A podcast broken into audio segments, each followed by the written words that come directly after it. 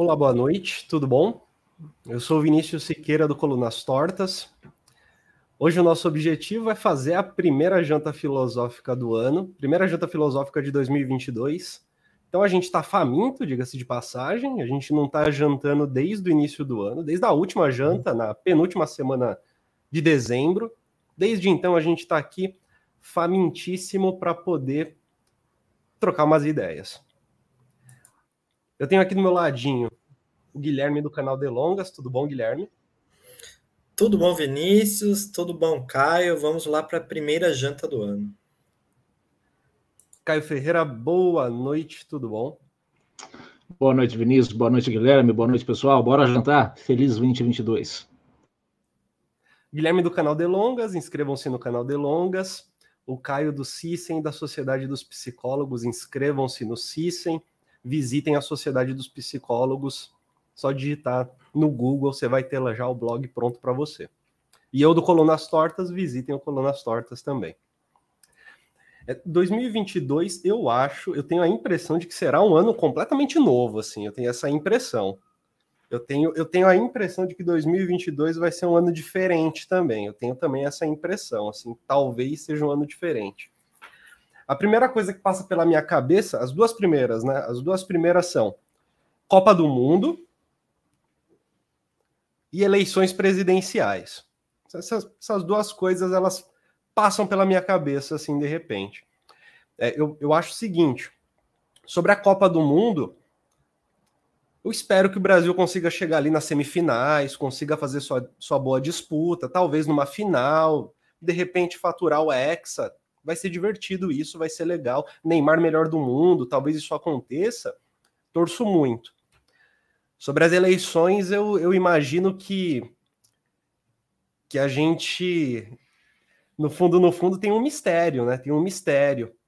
Às vezes eu sinto que ronda a, a, nosso, o nosso presente, ele ronda muita, muita incerteza em relação ao que será do Brasil depois das eleições presidenciáveis. A gente já teve alguns participantes aqui no, na janta filosófica e acho que o Michel German, o mais incisivo deles, né, de que talvez depois das eleições a, a gente talvez tivesse ali de fato um, uma certa turbulência. Mas eu acho também que não, não, não, se trata só de eleições presidenciais, né? 2022, ao mesmo tempo, também é o ano em que a pandemia vem acabando e, de fato, a gente talvez retome uma vida de circulação, né? De circulação pela cidade, de circulação pelo país, pelo estado, enfim de circulação sem necessariamente precisar de muitos cuidados para conseguir circular, né? O que diga-se de passagem me parece ser maravilhoso não precisar tomar cuidado para sair na rua, para ir a um bar, para ir a um restaurante.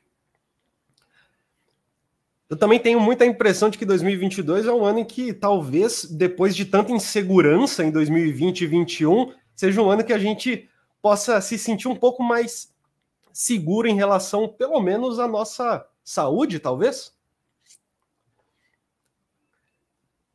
Eu gostaria de abrir essa, essa conversa perguntando a vocês, na verdade, o que, que vocês imaginam que ao longo desse ano possa ser relevante, mas de certa forma remarcável? O que, que a gente pode pensar sobre ele de um, ponto de vista assim de, de quem está vivendo o dia a dia e de quem está vivendo esse dia a dia envolto em, em todas essas relações que eu acabei de comentar, diversas outras também, mas envolto nas relações políticas, envolto nas relações econômicas, envolto nas relações sociais, envolto num mundo, num, mundo de novidade, mas envolto num mundo talvez de retorno, talvez de conservação, eu sinceramente me pergunto se voltar à normalidade há algo de, de novo nisso ou de conservador nisso, né? Porque no fundo, no fundo, voltar a uma circulação que já existia, talvez,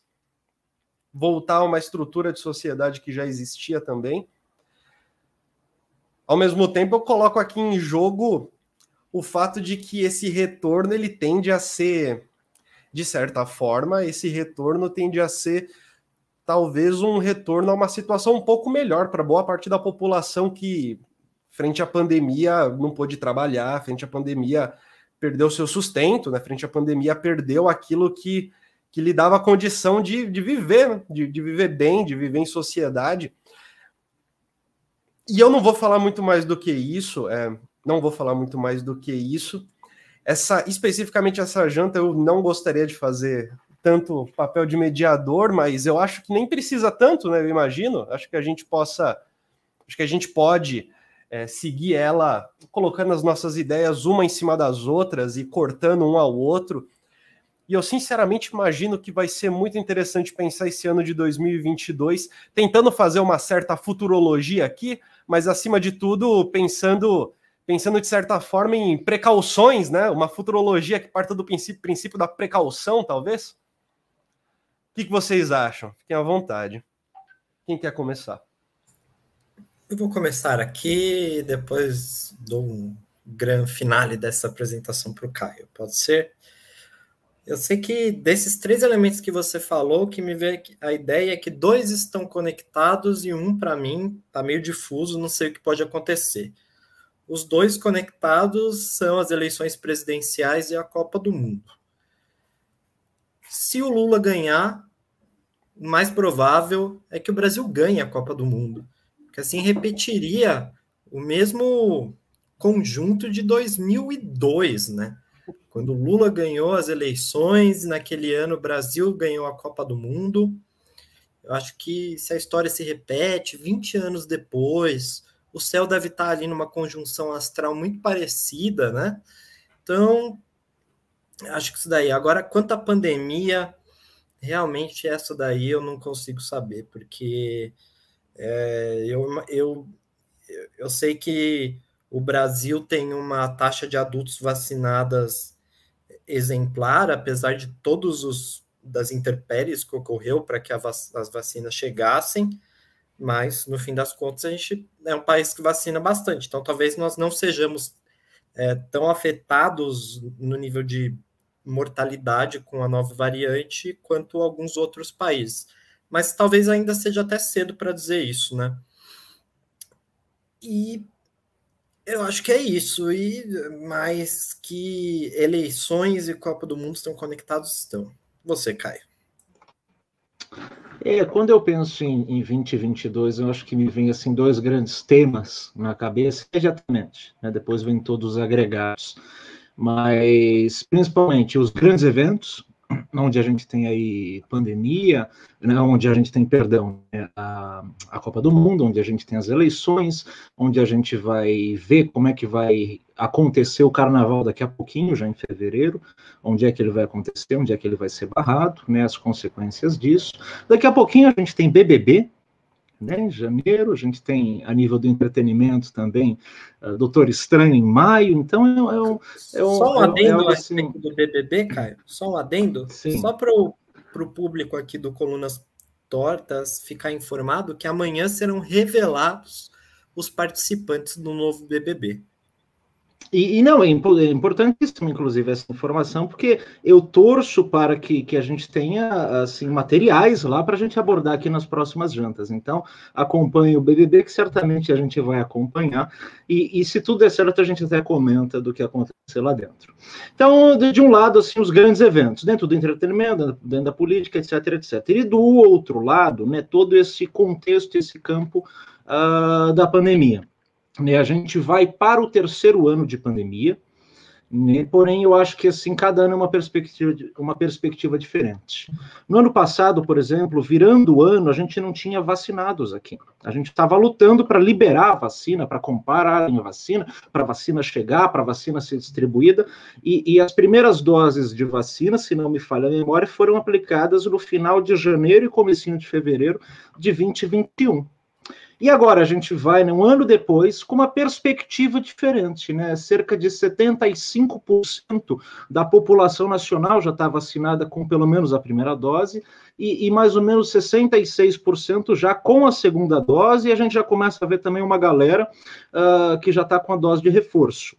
Então, é um cenário de pandemia, né, assim, é, é, é, que parece, né, aquela redução, o número de casos vai caindo, o número de internação vai caindo, as pessoas vão se sentindo mais imunizadas, começam a circular, mas ao mesmo tempo a gente precisa tomar cuidados e a gente percebe que a nossa imunidade, né, em geral está baixa, né, que a gente fica mais gripado, né, que a gente sente mais esses resfriados, que a gente se depara aí com uma nova uh, uh, uh, doença no ar contaminando uma série de pessoas, né, que uh, que é uma, é uma, variante da gripe, eu não vou me lembrar agora, agora a sigla 3N2, uma coisa assim.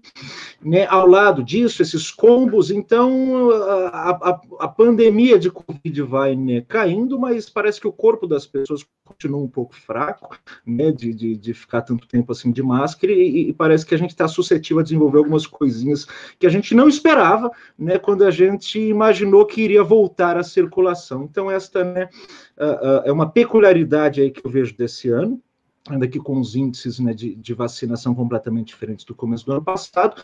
E eu acho, então, que é o momento da gente ter esses cuidados, né, sair quando se sentir seguro, tomar as medidas de segurança, né, e cuidar da nossa saúde em geral, né, se alimentar bem, procurar dormir, alongar nosso corpo, praticar meditação, praticar os hobbies, né, fazer atividades de lazer, parece que é um novo normal que está sempre se atualizando também, né, tem essa ideia de será que a gente volta a ser como era antes? Eu acho que não, né, talvez algumas coisas retornem mais modificadas, ou, outros sistemas permanecerão à distância, outros né, são totalmente híbridos e assim vão continuar. Eu lembro de uma colega minha, por exemplo, que recebeu a mensagem do trabalho feliz da vida achando que tinha recebido uma promoção.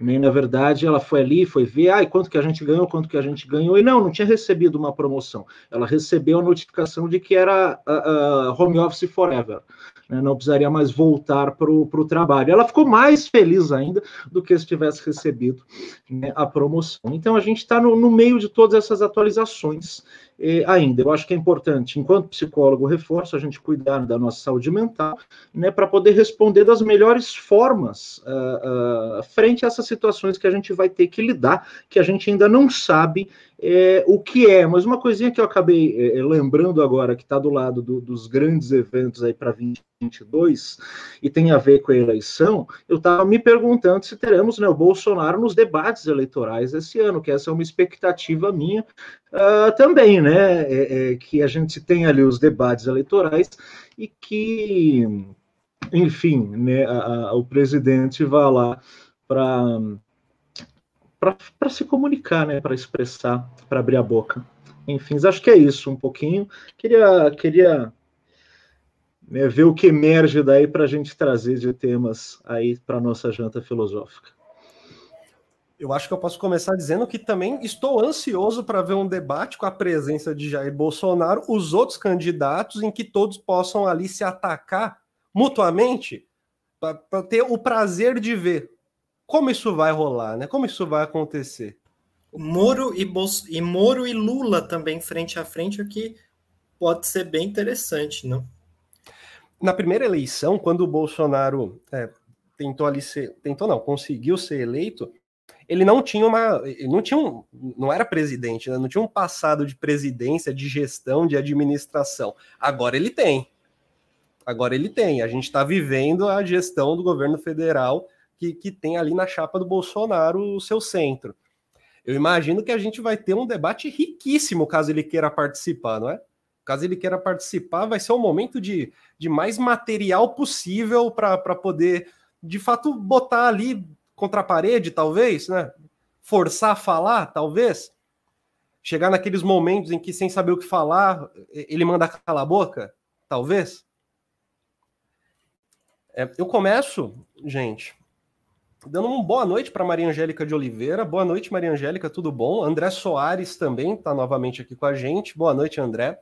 Fiquem à vontade, vocês que estão vendo a live, para colocar seus pontos, para colocar suas provocações, para colocar suas opiniões. Fiquem super à vontade. Deixem também o like para que mais pessoas possam ver a live. Compartilhem no zap de vocês, compartilhem nas redes sociais e bora fazer essa live ficar mais gostosa juntos, né? A esse respeito do debate, eu tenho a impressão que o debate é ali um mecanismo republicano para apresentar as ideias, debater. No debate, você não pode apresentar uma foto, um slide com uma mamadeira de piroca. Num debate, você não pode disparar uma fake news sem que haja um direito de resposta. No debate, você não pode xingar. É, enfim, a, a pessoa, ferir a honra da pessoa. E eu fico imaginando o que restaria então para o Bolsonaro num debate, se ele não pode fazer tudo isso.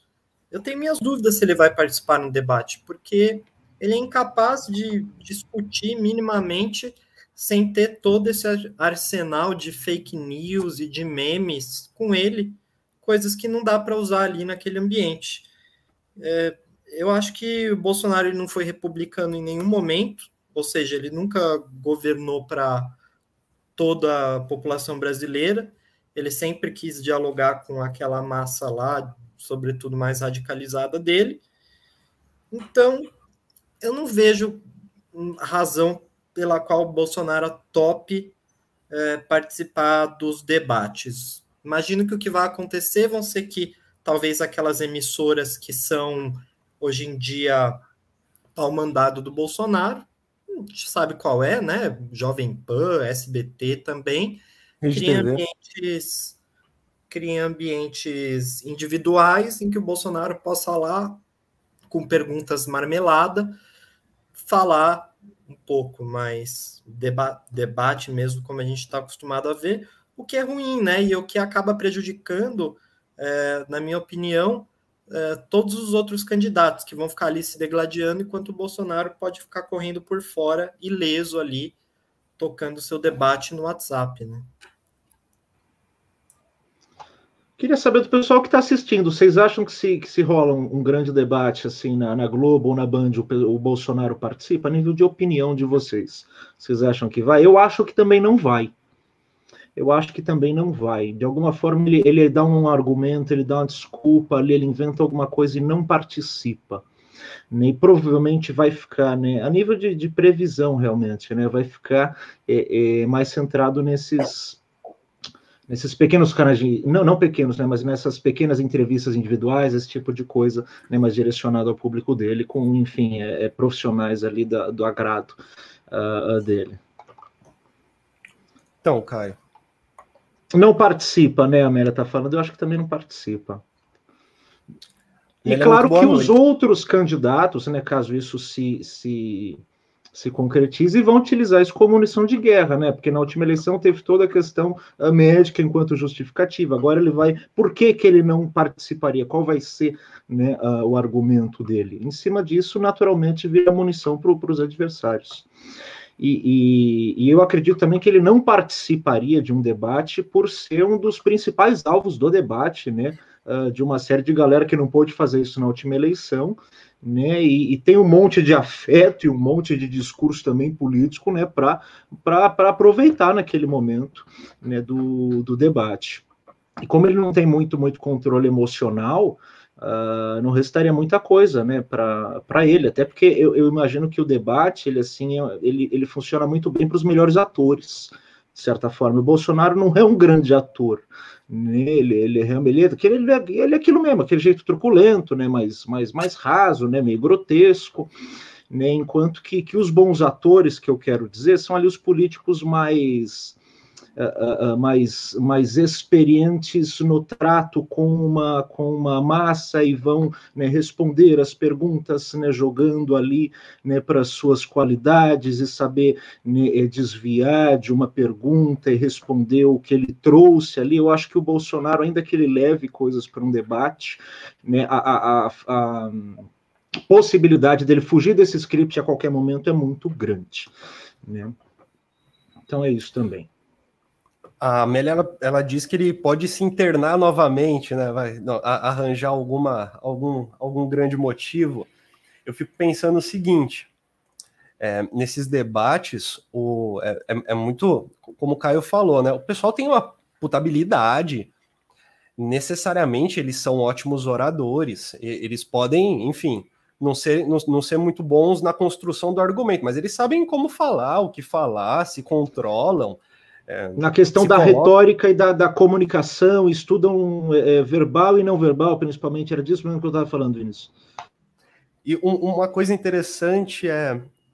Eu, eu, fico pensando situações, por exemplo, com, com o Bolsonaro não participando do debate, o ano, o, o, as eleições anteriores, elas aconteceram, ali os debates aconteceram, teve suas, suas parcerias, né? Os candidatos menores, parceiros dos candidatos maiores, entregando perguntas para que eles respondessem muito bem.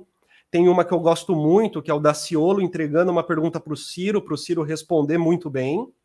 E aí, quando termina a resposta, o Ciro ele pisca o olho para o Daciolo. Mas, pô, é um, é um negócio assim tão sutil e é, é, é, tão legal ver isso, porque ele, ele, ele pisca assim pro Daciolo. Ele não faz aquela piscada que a gente faz, tipo, não, tem, é só. Acabou. E o Daciolo lhe responde também, né? Com a piscadinha discreta também. Eu fico pensando assim, esse nível de. de esse nível de, de, de plano, de ligação, esse nível de descrição, esse nível de descrição que assim a gente percebe, obviamente, mas eu acho que o ponto não é não perceber, mas é perceber a descrição. O ponto não é não perceber, né? Esse nível de descrição, e isso é possível, é, principalmente pensando, principalmente pensando no Bolsonaro que nesse momento relativamente é isolado dentro dessa disputa presidenciável. Não me parece, então, não, não me parece possível do, do lado dele. Ele não tem esse decoro, ele não tem essa inteligência emocional, que é gerir ali o seu comportamento com base uh, uh, uh, no contexto que você está, na impressão que você quer passar, no tipo né, de, de, de estímulo que você recebe e responder de forma adequada, por exemplo. Né? É, é a resposta dele parece assim, sempre muito límbica, né? muito emocional, muito instintiva, né? sem aquela, aquela mediação. Né? Ele, por exemplo, ele, ele daria a piscadela né, mais grotesca, né? ha, ha, ha, e ainda sinalizaria. Ele parece Perfeito. aquela criança que desliga o videogame, sabe? Fala, ah, o videogame é meu, eu não, ninguém, ninguém vai mais jogar porque eu tô contrariado aqui, sabe? Ele é o que você falou, né? Não é uma questão de decoro mesmo, que não é qualquer coisa, né? É, uma, é simplesmente o fato de o quanta, quanto dinheiro público está sendo envolvido nessas campanhas, né? Bolsonaro agora entrou num partido enorme, né? Do Valdemar Costa Neto, que vai ter bastante grana para mobilizar uma campanha, grana pública. Quer dizer, ele não é, não seria um favor que ele faria participar dos debates. Acho que seria um compromisso que, em alguma medida, deveria se até ter uma, um debate público geral, se não deveria ser obrigatório isso, é, esse tipo de, de debate, quer dizer, porque é, ele vai ficar prestando satisfações num submundo ali de WhatsApp e o debate ali nessas emissoras que são concessões públicas, né? É, com campanhas que estão gastando dinheiro público, e aí você tem um candidato que quer correr por fora, que conseguiu correr por fora nas eleições passadas. Eu também não acho que ele tenha força para correr por fora, mas eu acho que assim. É, eu até pensaria, se eu fosse, por exemplo, da campanha do Lula, se valeria a pena ali ficar trocando farpas com Ciro Gomes, com Moro, uh, enquanto o Bolsonaro tá ali, de repente, na emissora ao lado, na Record, fazendo um, um talk show falando falando para os seus apoiadores, sabe? Considera que deveria ser obrigatório o debate? Eu acho que deveria ter, ter algum mecanismo assim, por exemplo, olha, o seu partido é muito grande, ele tem muitos representantes na Câmara, você está gastando tanto de verba pública. Lógico, não obrigatório talvez para todos os candidatos, mas pelo menos proporcional ao tanto de verba pública que está gastando. Então, sim, você tem que se apresentar aqui. Ah, você não quer se apresentar? É, então, que se de alguma forma eu acho que seria mais justo até então que se cancele o debate, então. É cancelar o debate para que não haja esse tipo de, de situação em que os adversários ficam se confrontando e o outro fica lá no, no zap. Né? E o outro fica no bem bom, né, de certa forma. A Amélia ela diz que a base da estratégia do, do Bolsonaro é justamente causar o caos com cortina de fumaça e fake news. Eu, eu, diria que, de fato, uma estratégia de cortina de fumaça e fake news é, é algo que a gente vê de maneira recorrente, principalmente.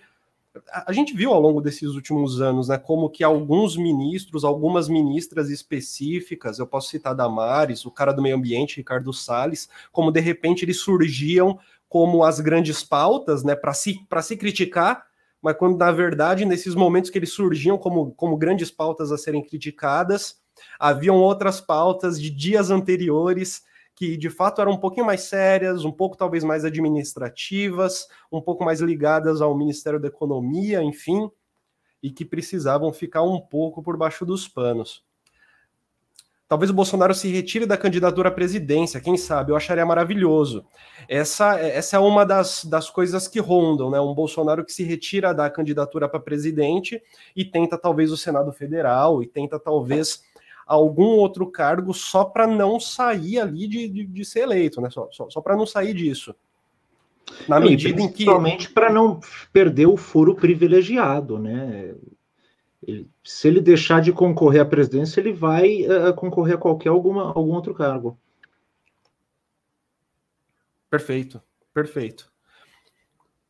É uma eu, hipótese eu acho... aí, é uma, é uma hipótese ser aventada por ele, eu imagino, né? sobretudo se ele não conseguir engatar nas pesquisas. É, ele sabe que ele está perdendo né, as pesquisas, então acho que pode existir sim. Ele inventa alguma desculpa qualquer, ele come um outro camarão que dá ruim no intestino dele. Eu confesso que eu não havia pensado nessa possibilidade, nem, nem acabei esbarrando em, em nada de informação né, do Bolsonaro desistir da candidatura. Me surpreendeu, mas eu fiquei pensando agora que caso ele desistisse, ele correria para concorrer a alguma outra coisa em virtude desse, desse foro. Isso tudo, é, isso começou a rondar depois das primeiras pesquisas que indicavam que o Lula daria uma surra no Bolsonaro logo de primeiro turno, de segundo turno, não teria garantia nenhuma. É interessante que, assim, pesquisa de segundo turno é, é, legal, tipo, cinco dias antes a gente vê o que está rolando, né? Dez dias antes. É, um ano antes é, é, fica difícil de realmente ter alguma, alguma certeza, porque de fato muita água rola, muita coisa acontece. A propaganda política é feita também para mudar a opinião de maneira imediata, né? Ela não é feita para gerar aquela, aquela é, é, digestão, né? Não, não, não tem essa. A propaganda política é feita para você tomar uma decisão no momento e segurar essa decisão, né? Mas a Amélia ela coloca uma provocação interessante. Vocês saberiam me dizer por que, que o Bolsonaro não sofreu impeachment? Vocês acham que passa por algo que não seja a própria maneira como acontece a administração, a burocracia dos três poderes, de como deve se passar um pedido de impeachment e ser depois julgado? Porque no, no, fundo, no fundo, a gente tem um presidente da Câmara que segura esses pedidos, né? Eu, eu iria, eu iria sobretudo é, pela questão da, do apoio popular. É, infelizmente, não tem como a gente deixar de considerar que o Bolsonaro teve, com todas as atrocidades que ele fez, um apoio popular considerável é, disse em torno entre 20% e 25% da população. Isso é muita gente. Isso é muita gente. É, no Brasil, um país com 200 milhões de habitantes, 220 milhões de habitantes, você tem um apoio de 25% da população, é quase uma garantia de segundo turno. É, então, eu acho que por essa razão, o, o, eu acho que muito mais até do que uma razão ali das normas internas da Câmara, de como funciona. Eu acho que por isso o impeachment foi segurado, tanto pelo Rodrigo Maia quanto pelo Lira. Eu, eu não saberia responder essa, essa pergunta, né? Um, Embora, embora né, eu, eu, faça da, das palavras aí do, do, Guilherme as minhas, mas eu tenho dificuldade aí em pensar, né, e, e, no máximo eu especularia sobre, mas eu não sei por que, que ele não, não respondeu ao processo de impeachment, eu não sei.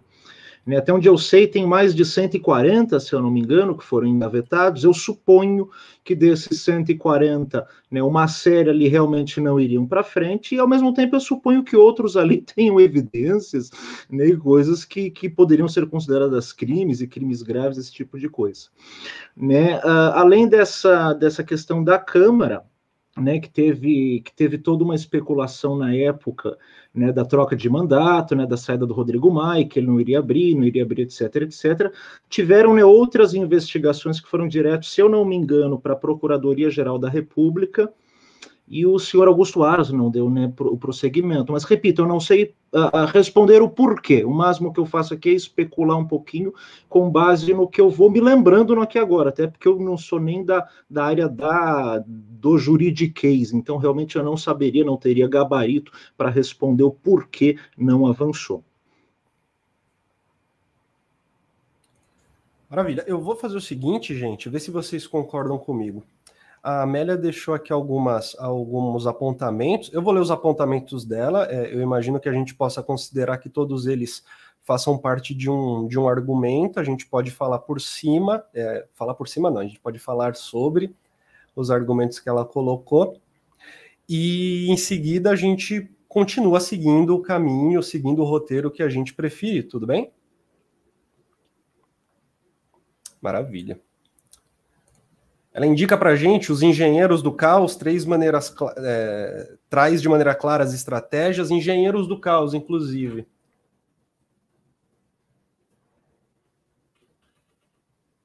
Continua com. Só a gente pode comentar já? A gente vai, vai comentar já ou depois? Comentário, comentário ou depois?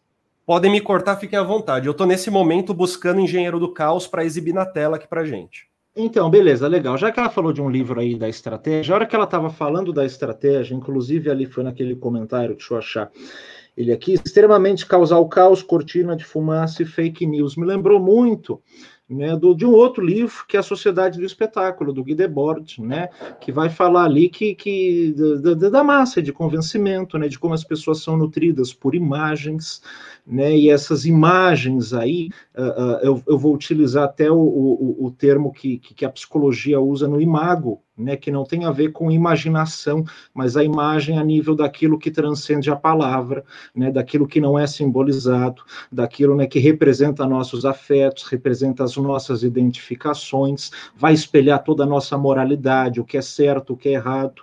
Né? Então, uh, uh, não, no Sociedade do Espetáculo, né, já que ela falou de um livro, eu acabei né, é, vendo o comentário dela pensando no outro, é algo que eu acredito que vai dialogar assim, muito com a estratégia de comunicação do Bolsonaro, porque o livro vai falar como a massa é burra, como a massa não pensa criticamente, como a massa se seduz por imagens, como a massa se seduz por fortes afirmações, né, por aquilo que é repetido, por aquilo que é enfatizado, né, uh, uh, e não com aquilo que, que é verdade ou com aquilo que é mentira.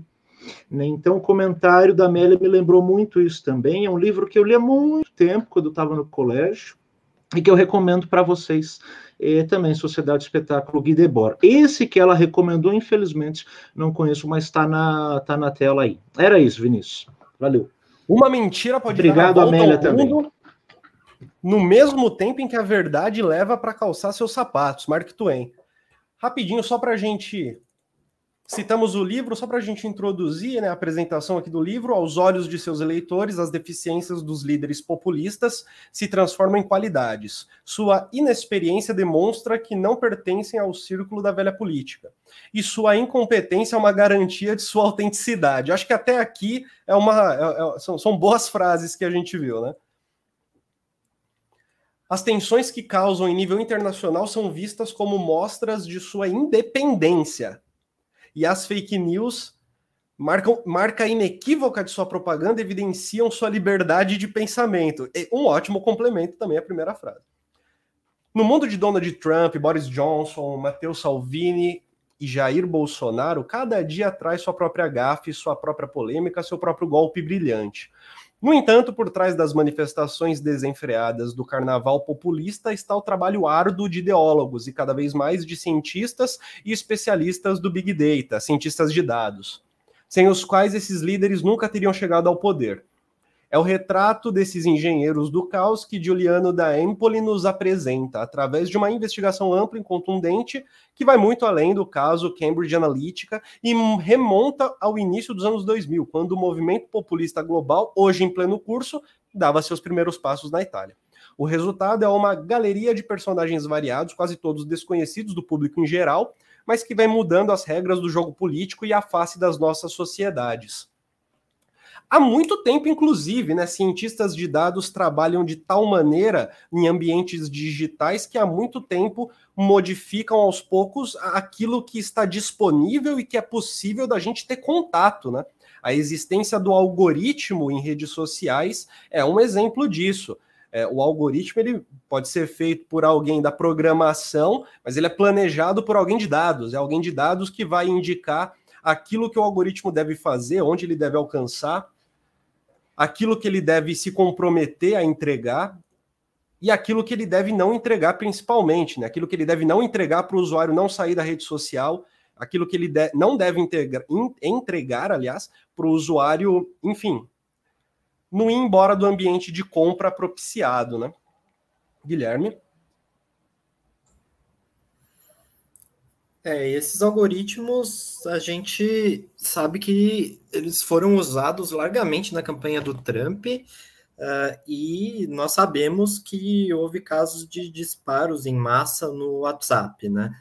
Eu acho sinceramente que isso é uma coisa que vai a Justiça Eleitoral vai regulamentar aqui e ali uh, e alguma coisa pode tentar ser feita em relação a isso, uh, mas que isso deu uma nova roupagem para as campanhas eleitorais é inegável, né? A gente falava há pouco da questão do debate. Será que essas formalidades que exigem decoro, exigem uma certa responsabilidade ali, elas ainda serão tão necessárias nas eleições vindouras? É, ou será que é, se apropriar dessa linguagem dos algoritmos, de alguma forma, se apropriar da linguagem da internet, dos memes? Porque, veja, não basta você usar o algoritmo. Eu acho isso é uma coisa que a gente precisa ter em mente. É você pensar como você usa esse algoritmo. Quer dizer, teria o mesmo impacto, por exemplo, você usar um algoritmo é, que, enfim, dispare mensagens em massa e essas mensagens é, digam ali um, um, plano de governo bem detalhado, com metodologia, uh, com programas para educação, cultura, lazer, uh, ou, seja, é, aí você poderia usar o algoritmo para isso. Ou será que teria mais impacto você fazer o que o Bolsonaro fez nas eleições, né? Que é, é você disparar mentiras, disparar ofensas aos demais candidatos, disparar a famigerada mamadeira de piroca. Uh, então, quer dizer, é, essa, qual tipo de linguagem uh, vai se tornar a regra para a questão das eleições, né? Nós vimos, por exemplo, que o Boulos fez uma eleição, fez uma campanha interessante aqui em São Paulo. Teve uma, era uma campanha, tinha memes, tinha, teve até um jogo de videogame lá do Boulos, né? Uh, que foi interessante e, e, não teve nenhuma fake news assim. Então talvez seja como fazer a, a mensagem entrar e aí depois você pensa em, no, na, na questão dos algoritmos, mas é como tornar a mensagem um pouco até dentro dessa noção da sociedade do espetáculo, das imagens, disso tudo. Como tentar trabalhar com isso de uma maneira que seja também ela ética, né? Porque é isso, a gente não vai esperar também que as campanhas de candidatos de esquerda sejam campanhas é, de fake news só porque o Bolsonaro é, fez isso, né? O Bolsonaro ele soube usar os algoritmos, mas ele soube fazer o que passar naquele algoritmo para chegar num, num, num, certo ranço, né? Uma ideologia de ranço, de ressentimento, ideologia de gênero, quer dizer, coisas que não existem, né? Ideologia de gênero, é, ameaça comunista, toda uma série de coisas que não existem, né? Agora, Guilherme, você falou bem, né? Ele, ele soube utilizar o algoritmo. Eu fico me perguntando se ele ainda vai saber. Porque eu penso que o bolsonarismo, ou melhor dizendo, a estratégia bolsonarista deu uma envelhecida ou uma enferrujada. Eu, eu imagino que eles vão tentar repetir a estratégia da eleição, com disparo em massa, com fake news. Porém, tudo isso funciona muito bem, ou pelo menos funcionou muito bem, na apresentação de um candidato como foi o caso do Trump, que eles copiaram para cá e quiseram lançar o Bolsonaro, o, o outsider que estava trocentos anos na política. Para a apresentação de um candidato, parece que, que aquela estratégia, naquele espaço temporal, funcionou muito bem para elegê-lo. Eu imagino, uma vez que eles obtiveram sucesso com aquela estratégia, que eles vão tentar replicar ela. Uh, eles sabiam o que fazer daquela vez. Será que eles sabem o que fazer agora? Porque eles não têm assim o modelo do Trump para seguir. O Trump perdeu. Então eu imagino que tem essa questão também de uma estratégia enferrujada que assim, quando você não conhece o candidato, você vai oh, ele vai combater isso aqui, ele é idôneo, ele é um cara de família, ele é do bem, ele é contra a corrupção, ele é contra a mamadeira de piroca. Você fala: "Nossa, contra a mamadeira de piroca, nem sabia que esse absurdo existia". Né? Agora Uh, uh, existe, claro, mas agora você não vai poder repetir isso. Você vai ter ali provavelmente pessoas que continuam é, é, é, gostando dele, recebendo esse conteúdo, mas o poder de convencimento ou de conversão do eleitor ele é absurdamente diferente da primeira eleição, onde você não conhecia o Bolsonaro. Agora, como o Vinícius falou na, na, na, em algum momento a ele, ele não é mais o inexperiente, ele tem, ele tem aí os anos de gestão. Então, me, me, me ocorreu isso também, de uma estratégia uh, uh, envelhecida ou enferrujada, que eu acredito que vai ser replicada.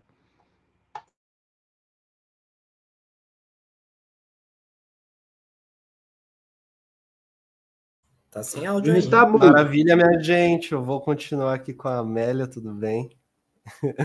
Desculpem. Faz um comentário espirituoso muito bom, né? Engasgou com camarão, imagina se fosse Lula. Será, será, será, será, será, será que Lula com chuchu será o prato mais pedido de 2022?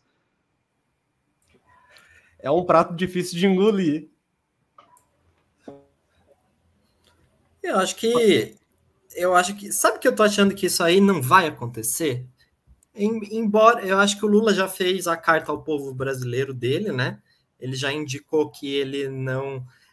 Eu acho que trazer o Alckmin, ainda como um, uma possibilidade, não como uma realidade, né? Fazer até uma reunião juntos lá, numa, com os advogados, coisas e tal. Eu acho que isso foi a carta ao povo brasileiro do, do Lula, né? Ele vai, o que ele quis dizer, imagino com isso, ó, eu vou vir, vou vir com força, vou vir para governar, governar da forma republicana que o PT sempre governou, e não vou vir para comprar briga com ninguém, não vou vir para me vingar de ninguém, é, não vou vir para sair derrubando as coisas, desconstruindo o que está ali, é, vou vir mais para assentar os ânimos, assim como ele fez em 2002, né? Acho que talvez a gente não se lembre, né, de 2002, mas o Lula fez a mesma coisa. A gente precisa lembrar do José Alencar, né? José Alencar foi o vice do Lula, era um empresário brasileiro. a diferença do José Alencar para o Alckmin é que o Alckmin tem uma história política, tentativa de ser tentativa de ser presidente, perdeu inclusive para o próprio Lula num dado momento, né? Foi governador de São Paulo durante alguns períodos, e enfim, a gente tem a, a gestão do governo de São, do, do, estado de São Paulo como exemplo do que do que o Alckmin pensa como política, do que ele pensa como gestão, né, do que ele pensa como, como, como guiar uma economia, etc, etc. E eu, sinceramente, quando, quando soube dessa possibilidade, me assustou demais, assim. Me assustou muito a possibilidade de se ter o Alckmin, não só pelo governo em São Paulo, mas também, mas também porque eu tenho a impressão de que a tendência do PSDB perder cada vez mais a relevância, né? Eu fico me perguntando relevância de voto, eu quero dizer, talvez não exatamente relevância no jogo político, talvez não exatamente relevância na formação de coligações, talvez não exatamente isso, mas no voto, assim, né, chega no dia da eleição, vou votar porque está com o Alckmin.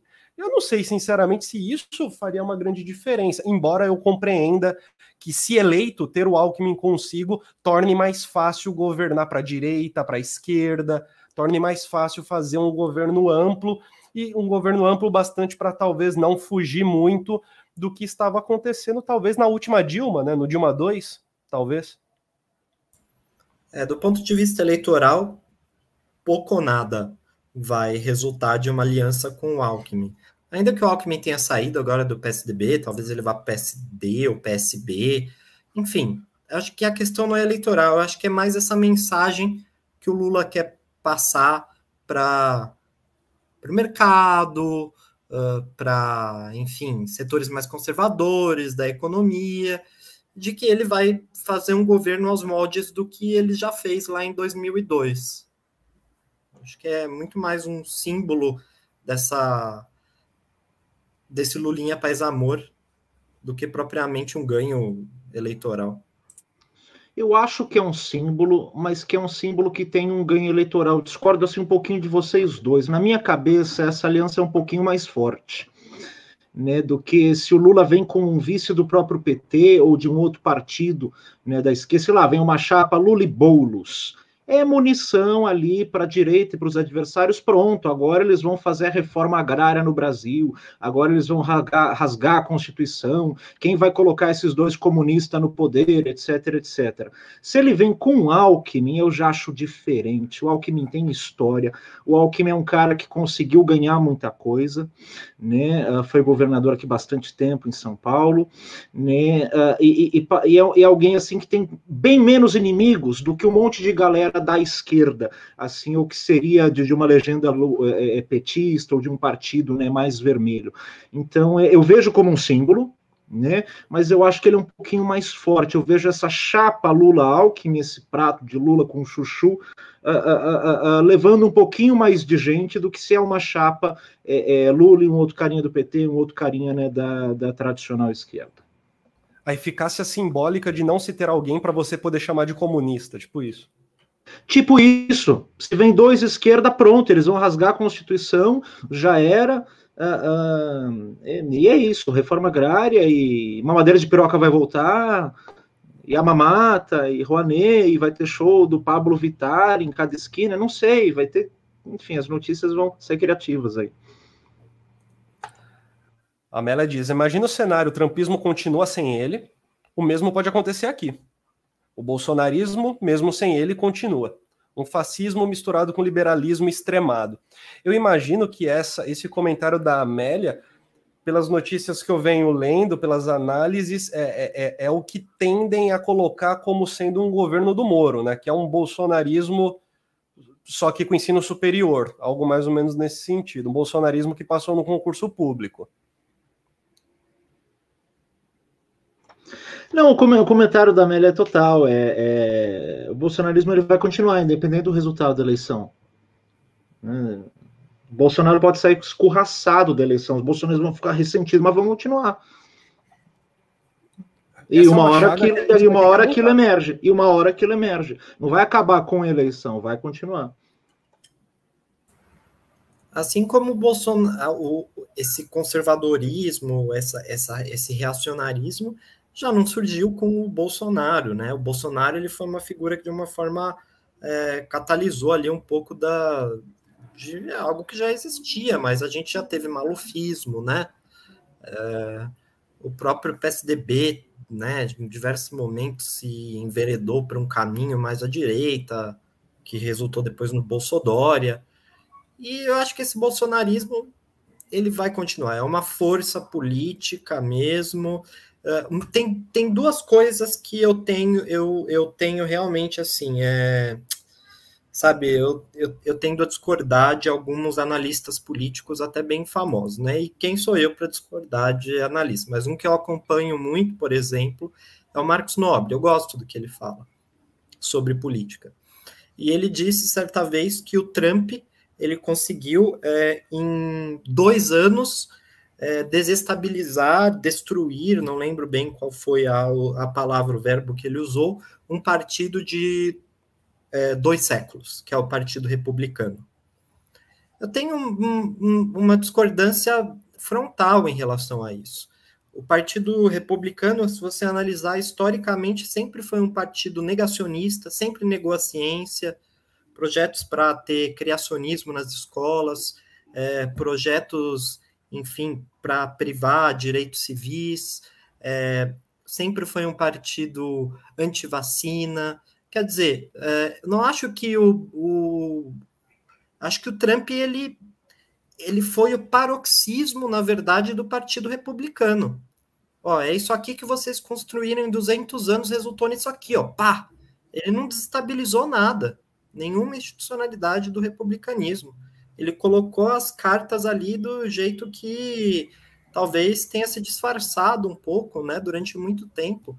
Recomendo até o, document, o documentário, né, o filme, é, que se chama Vice, é, que é do mesmo diretor que fez o Não Olhe Para Cima, que conta a história do vice do Bush, que é uma espécie de Donald Trump ali atuando nos bastidores do governo Bush e fazendo atrocidades.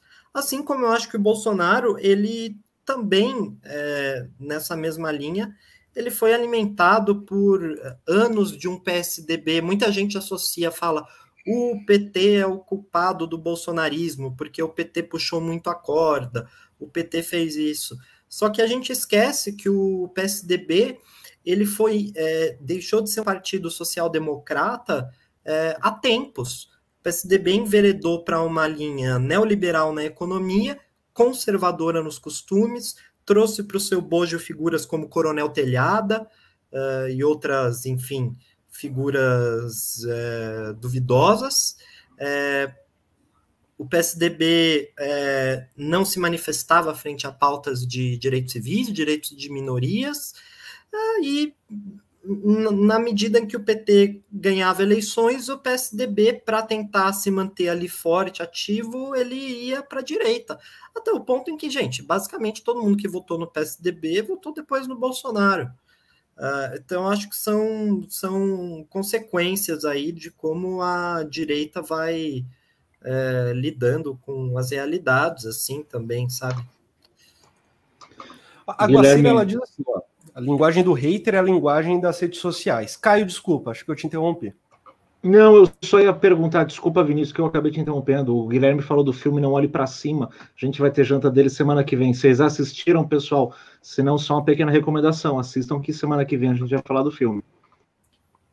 Aproveitem, botem nos comentários as impressões de vocês iniciais sobre o filme. Semana que vem a gente vai fazer um debate gostoso, mas já é legal saber essas primeiras impressões é, normalmente a ligação que se faz é com a maneira como o governo Bolsonaro tratou a vacina, é algo que está comum.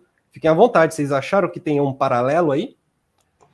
ah, vai ser assim? Ah, vai ser assim que a gente vai, vai debater o filme? Achei que, que a gente ia falar da estética, do cinema, da atuação.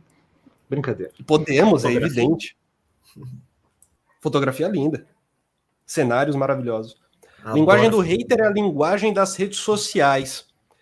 É, vocês acham que a linguagem do hater é a linguagem das redes sociais? A Guacira comenta, boa noite, Guacira, porque se sim, eu, eu, o que eu me perguntaria é, a linguagem política hoje, ela tá meio que dominada por uma linguagem de redes sociais? Faz sentido pensar isso para vocês? Desculpa, qual a pergunta? A linguagem o que está dominada pela linguagem das redes? Ah, a Guacira pergunta, ela afirma, aliás, a linguagem do hater é a linguagem das redes sociais. A linguagem do hater é a linguagem das redes sociais. A minha questão é, a linguagem da política, ela foi incorporada ou incorporou a linguagem das redes sociais? A gente está lidando com uma política quase que da mesma forma como a gente lida com a timeline do Facebook ou do Instagram. A maneira de se comunicar, passar mensagem, a maneira de se chegar a uma conclusão, né? O que eu acho que é o mais relevante? A maneira de se chegar a uma conclusão? Acredito eu acho que sim. Pode falar, Guilherme, eu vou pensar um pouco mais, vai lá. É, é eu acho que a lingu linguagem, né, linguagem do hater, linguagem das redes sociais, do ponto de vista político, né, eu acho que é, eu lembrei agora que, que o, tinha, tem aquela frase do Clausewitz, né, que a, a guerra é, é a política, é uma extensão da política por outros meios. É, e o, o, Michel Foucault, no livro lá em Defesa da Sociedade, ele faz uma inversão. Na verdade, ele diz que a, a, a, a política é uma extensão da guerra por outros meios, né? É, então, animosidade e política é uma coisa que, se a gente restringir uh, isso ou querer isolar esse fenômeno, falar que é um fenômeno próprio das redes sociais, a gente vai ter que desconsiderar muita coisa que já aconteceu na história em termos de animosidades políticas. Então... Eu, eu ia comparar da seguinte, da seguinte forma a questão do, do, do, do, do momento CT Foucault. Esse é maravilhoso. Esse é, cara, eu tenho que fazer um momento de citei Foucault em 2022. Meu primeiro momento de citei Foucault em 2022. Mentira, não é o primeiro. Eu acho que deve ser o centésimo, vigésimo segundo momento. Batemos a meta. Boa, boa. Primeira janta tinha que citar Foucault. É, eu ia comparar a linguagem política, do discurso político, propaganda política, com a questão da, da, linguagem das redes sociais da seguinte forma: tudo parece assim bem dinâmico e fluido, né, com informações a, a todo instante, porém com conteúdo assim muito raso. Uma questão de impressão, tanto na campanha política quanto na sua rede social. Você mostra uma parte da verdade, uma parte da, da realidade, que pode ser maquiada ou não, né, para gerar uma impressão, para causar um efeito. Isso acontece tanto na campanha no discurso político quanto na rede social. Uma outra coisa que eu acho que tem a ver nessas, nessas duas linguagens é a questão da memória curta, tanto na política quanto nas redes sociais. Uh, uma vez que você, inclusive, pode e tenta reescrever a história. Na rede social, você apaga posts que já não tem mais a ver com você, ou você edita o conteúdo, ou você edita a palavra, edita o texto, remove da sua timeline, e o discurso político tenta fazer isso o tempo todo também. Né, com as propagandas. Então foram alguns paralelos. Eu não, não tinha pensado nesse, nessa, nessa proximidade. Eu gostei desse comentário, Guaracira QM, né? E, pensando aqui rapidinho em tempo real, eu, eu, vi essas semelhanças entre esses dois discursos: apagar, memória curta, o gerar impressão, ali né, com uma parcelinha modificada ou não de quem é você, mas geralmente modificada, pensada para isso. Eu, eu, eu, colocaria, eu adorei seu comentário, eu colocaria é, a impressão que eu tenho de que é mais importante o sinal do que o signo. É mais importante que o que seja dito seja rapidamente grudado, entendido, do que um signo, que precisaria necessariamente de entender os outros signos, entender a frase completa, entender a fala inteira, né? Para poder saber o conceito, para entender o que está sendo dito. Essa coisa do sinal. É, eu, eu, tenho a impressão de que quando alguém grita, ah, mamadeira de piroca, é, é sinal, não, não é signo, assim funciona como sinal, né? Acho que desse jeito é mais correto. Funciona como sinal, não como signo. Não é como se você tivesse que de fato encontrar o que é a mamadeira de piroca, saca? Esse não é o ponto. O ponto é mamadeira de piroca, ou seja, é do mal, ou seja, não bate aqui, vai para outro lugar. Sim, tem que mobilizar afetos rapidamente com essa impressão, que geralmente é a primeira impressão. A primeira impressão é algo muito rápido, as cores, né, a roupa, a forma, o tipo de letra, né, tudo isso gera, né, a mensagem, ali gera uma primeira impressão, ela tem que ser muito rápida. Né? E não é só sobre a verdade ou a mentira, é sobre né, esse impacto, é imoral, é errado, né, é um grande absurdo, a gente precisa acabar com isso imediatamente e temos um salvador, temos a solução dos nossos problemas. Perfeito. A Guacira ela também comenta por que, que ele ficou conhecido como o mito. E o óculos escuro, o sinal de arminha, o funk do Bolsonaro em baile de favela, o Bolsonaro tinha um MC para chamar de seu, né? Tinha um funkeiro para chamar de seu, o MC Reaça. Acho que vale sempre lembrar que o MC Reaça se matou depois de espancar a própria esposa. só, só para citar. Esse é o MC Reaça que o Bolsonaro homenageou ali em sua morte, fez suas condolências. E se eu não me engano, foi no mesmo período que Aldir Blanc tinha morrido, algo assim, não era?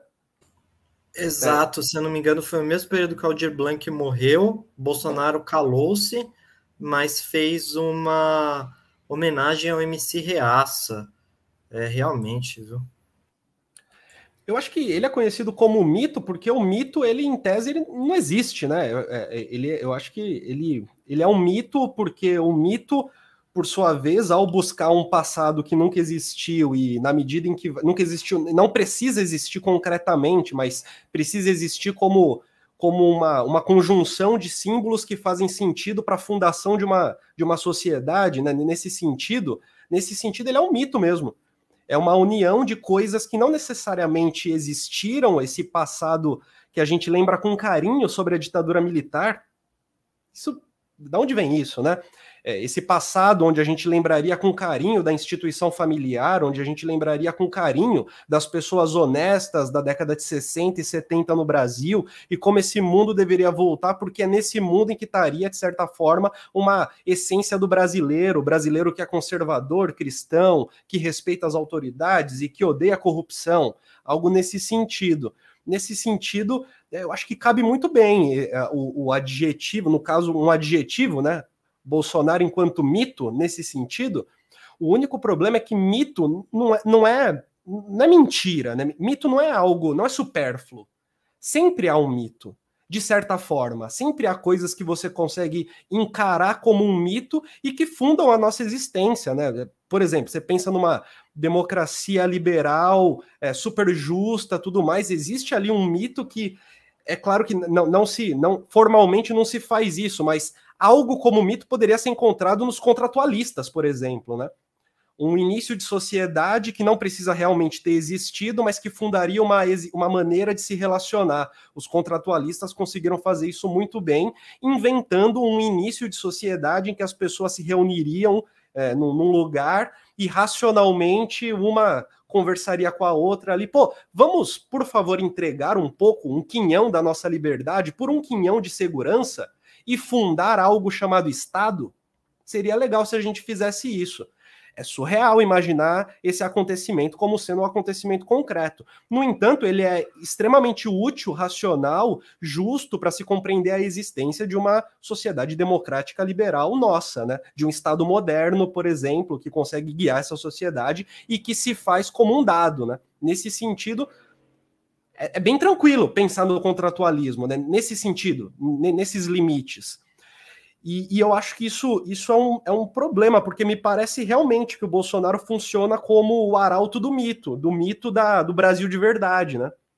E esse mito do Brasil de verdade não é simplesmente o Bolsonaro, mas o Brasil paralelo tá, tá nisso, reinventando a história do Brasil, Nesse mito do Brasil de verdade, você tem os diversos influencers que o Bolsonaro e os portais de comunicação, e aqui eu cito a Gazeta do Povo como um dos exemplos, mas a gente pode citar o SBT e a Bandeirantes como dois exemplos também, como sendo esses meios de comunicação que não só é, se utilizam desse mito, mas fundamentam esse mito com uma descrição da realidade presente como sendo justamente a realidade a ser transformada pelo nosso Bolsonaro pelo nosso mito em carne, né? O que, que vocês acham?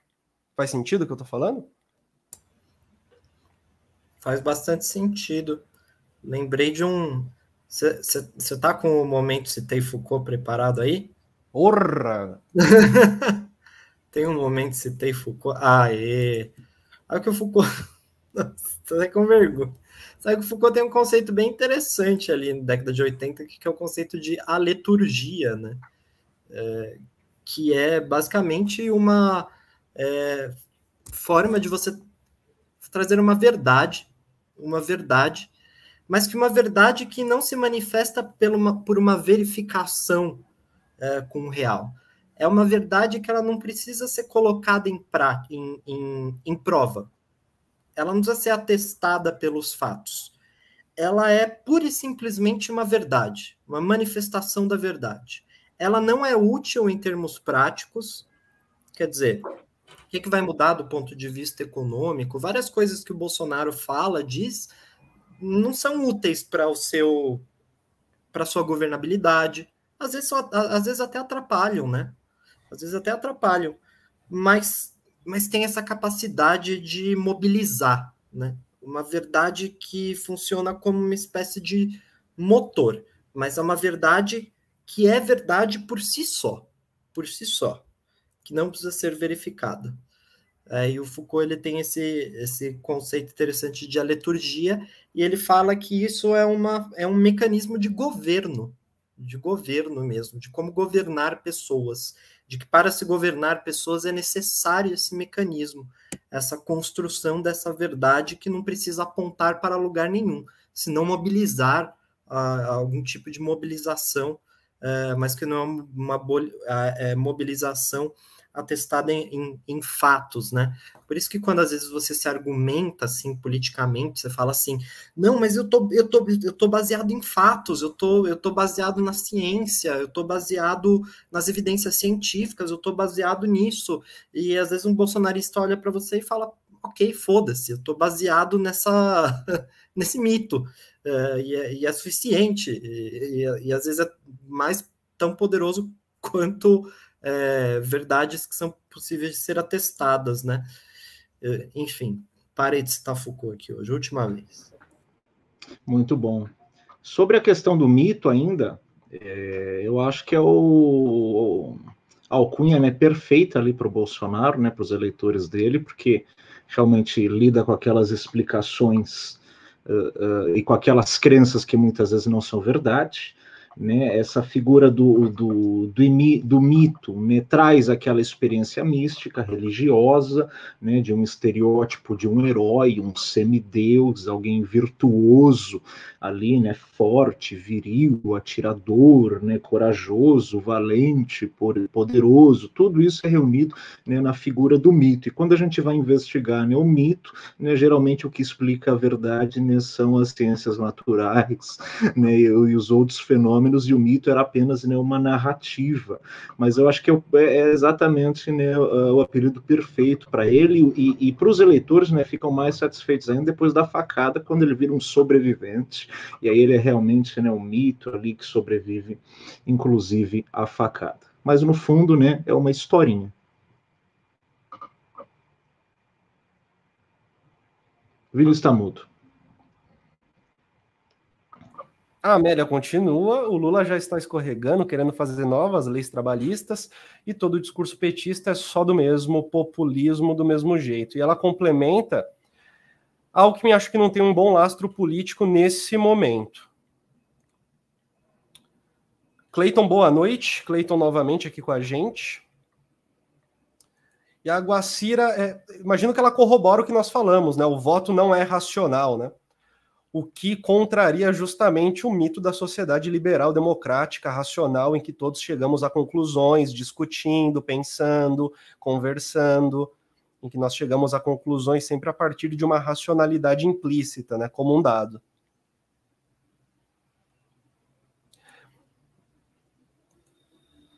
O Clayton ele comenta o seguinte, gente, ó, comum, comum com as ideias de alguns companheiros quando o debate sério a partir de um programa político, é substituído por memes, hashtags, likes, gritarias das sacadas, panelaços, apitados, cartazes. Contra uma pessoa, isso tudo contra uma pessoa. É sinal que chegamos ao fundo do poço político. Que falta faz a teoria, o senso crítico e ter a luta de classes como norte de ação. Eu tendo a concordar que falta faz a teoria, o senso crítico e a luta de classes como norte de ação. É, ao mesmo tempo, eu imagino que boa parte das, das expressões ali que, se, que aconteceram, né, panelaços, apitaços, cartazes, né, não, não necessariamente tenha vindo de, de militantes políticos propriamente, né, em que teoria, é, noção de luta de classe seja algo cotidiano, seja algo que se tenha como como, como aquilo que é grudado ao, ao olhar, né, grudado à visão. É, eu sinceramente imagino que panelaços, apitaços, cartazes tenham ali uma relação com a possibilidade de qualquer um se, se expressar na rua, em casa, e eu acho que o problema não está no sujeito. Eu acho que o problema do panelaço da Pitaço é tipo é a gente ter a, a, a noção de que o panelaço é uma, é, uma, é uma possibilidade de expressão política, coisa que eu sinceramente duvido que seria há 10 anos. Eu duvido que há 10 anos a gente veria apitaços, como se fosse o, como se fosse o centro de uma, de, de uma possível expressão política, de uma possível crítica política, gente na sacada é, batendo panela e ponto final, né? Como se isso fosse, fosse um fim em si. É, eu, eu, acho que nesse momento eu, eu acredito que a gente eu acredito que a gente é circulado por condições de possibilidade que fazem da panela, às vezes, o único recurso de expressão política. E pior, às vezes parece até mesmo ser eficiente. Às vezes parece até mesmo ser eficiente. Eu, eu quero pegar um pedacinho aqui do comentário do Cleiton, que está até no, no trechinho anterior, é, é, que eu achei bem interessante. Eu fiquei, eu fiquei com essa expressão aqui, ruminando, que é quando ele fala né, o debate sério a partir de um programa político. Eu fiquei pensando onde é que, que a gente tem né, os espaços de um debate sério.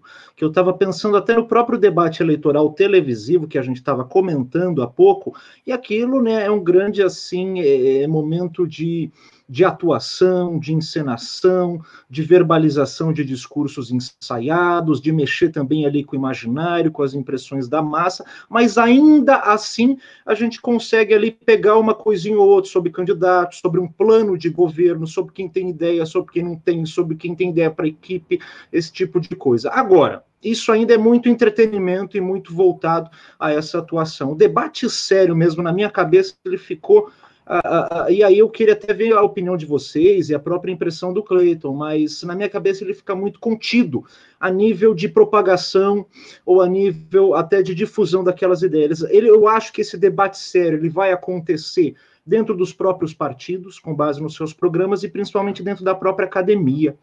Mas eu acho muito difícil esse debate sério, pelo menos como eu vejo ele na minha cabeça, discutindo ali um programa político, uh, uh, uh, nas grandes mídias de difusão. Até nos debates sérios, que seriam esses debates televisivos, a gente tem ali uma, uma, uma, uma série de artificialidades né? Ah, e muitas vezes não se toca questões profundas, né? Mas se fala fala desdecoradas ou se apresenta um ou outro programa de governo ou se ataca ali né, os candidatos com base naquele espetáculo. Então eu fiquei pensando e queria comentar um pouco sobre essa expressão de, de, de, um debate sério a partir de um programa político, onde isso teria espaço, né, como que isso chegaria nas pessoas, porque eu acho que dentro de uma sala de aula tudo bem, mas você vai lotar um estádio para fazer um debate sério, será que as pessoas vão ir? Será que isso vai converter? Como é que funciona isso? Era mais ou menos isso que eu fiquei ruminando.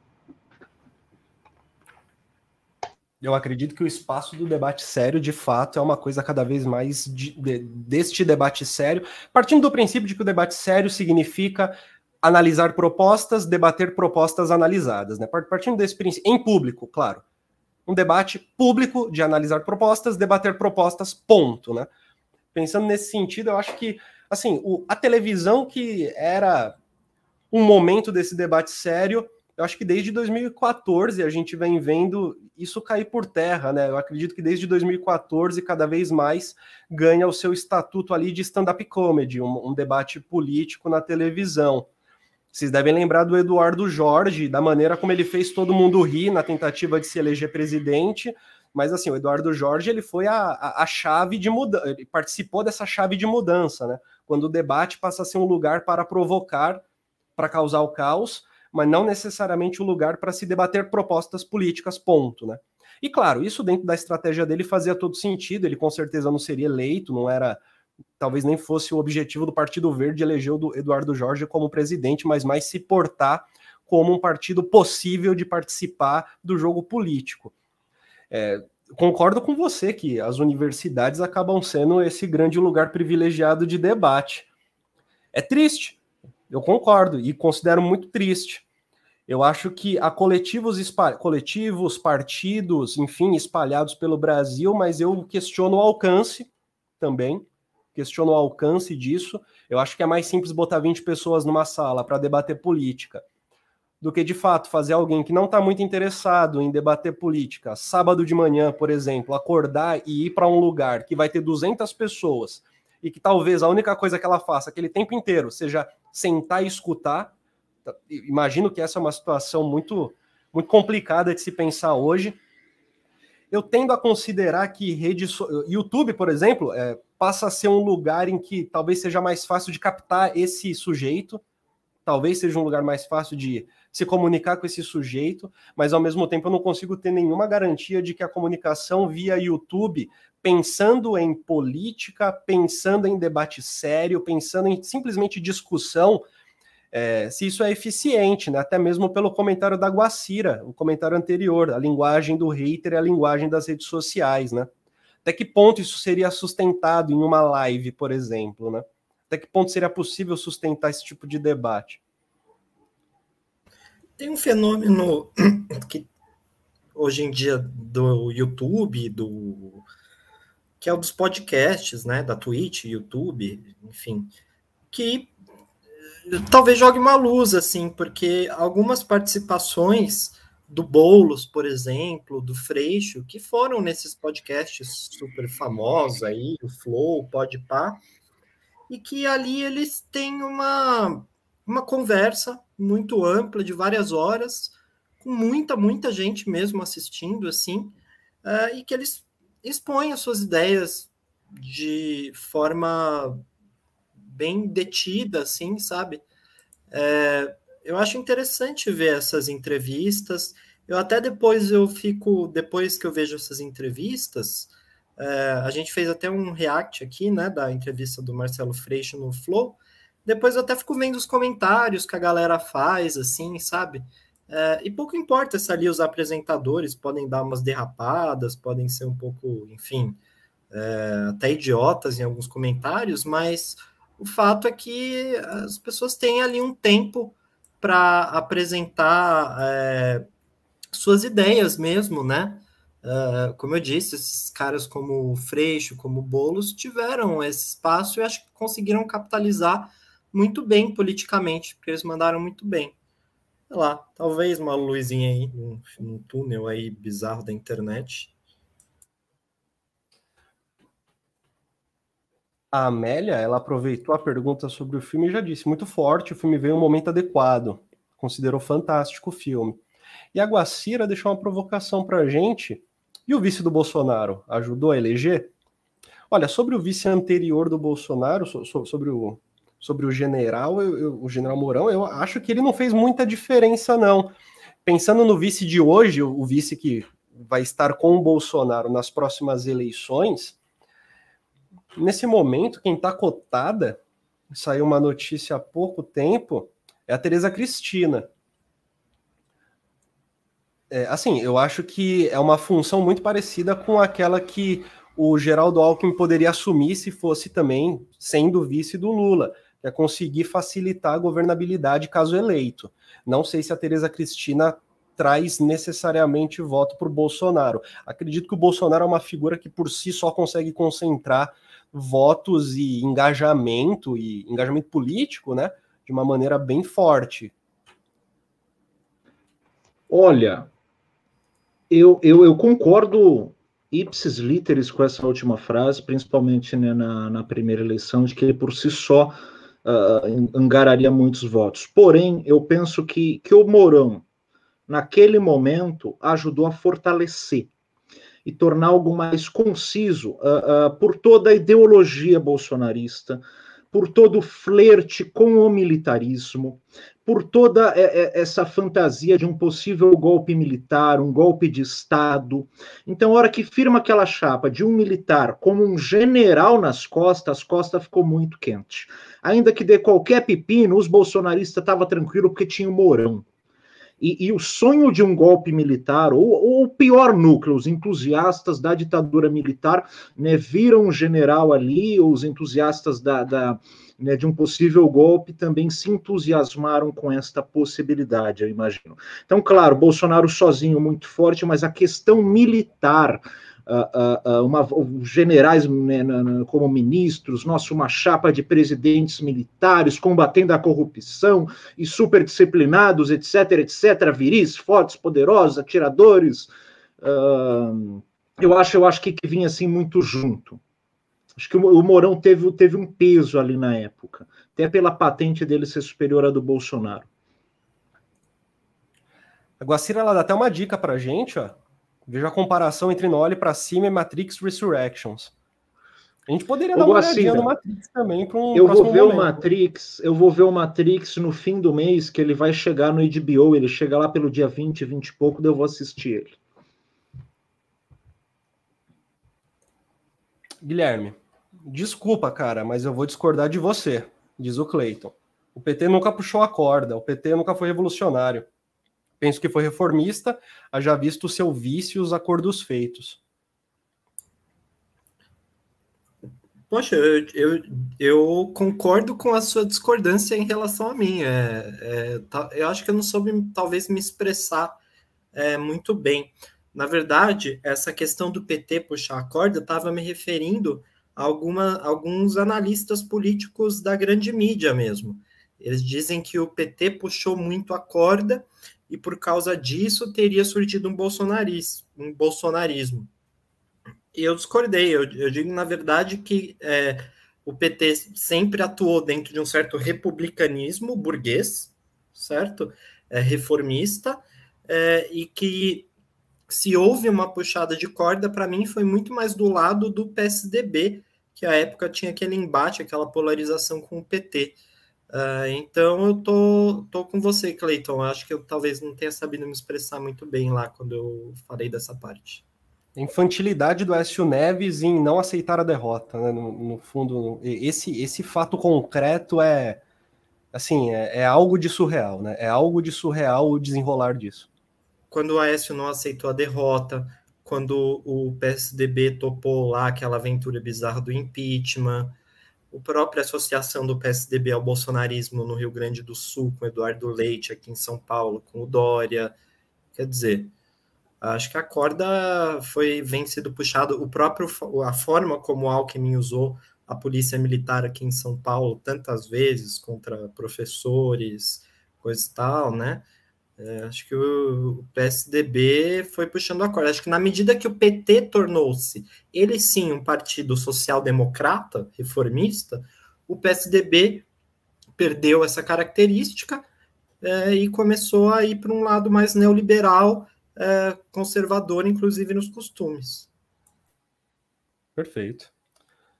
Amélia concorda plenamente com você, Guilherme. Sociedade do cansaço tem esse paralelo entre a sociedade da disciplina do Foucault e a do desempenho Byung-Chul Han, imagino. A do cansaço Byung-Chul Han, a disciplina do Foucault e a do desempenho que vivemos agora. Eu tenho medo de pensar que o mito que se referencia ao Bolsonaro seja algo muito misógino seja uma branquitude, essa estrutura racista. De, de fato, eu acho que esse é o caminho, né? O, o, mito do Bolsonaro é o mito da minoria que se curva à maioria, né? E não, não se trata de minoria em número, né? É, esse é, isso é importante. Nem, nem não, de maioria reflete, de número. E reflete também né, a própria estrutura arcaica do pensamento. Né? Uh, uh, quando que o mito explicava as coisas? Lá atrás, né? quando os valores eram outros, quando o pensamento era mais primitivo. Então, acho que esses valores né, mais ultrapassados têm tudo a ver também. Aquela coisa do Make America Great Again, né? De você voltar aos Estados Unidos do passado, o Bolsonaro queria isso, né? De alguma forma, é, a sua relação. A gente sabe que a relação do Bolsonaro com minorias sempre é, péssimas, né? Sempre horríveis. A gente sabe que ele é. A gente sabe que ele é racista, né? Pelo amor de Deus, ele comparou é, quilombolas lá com basicamente é, com gado, né?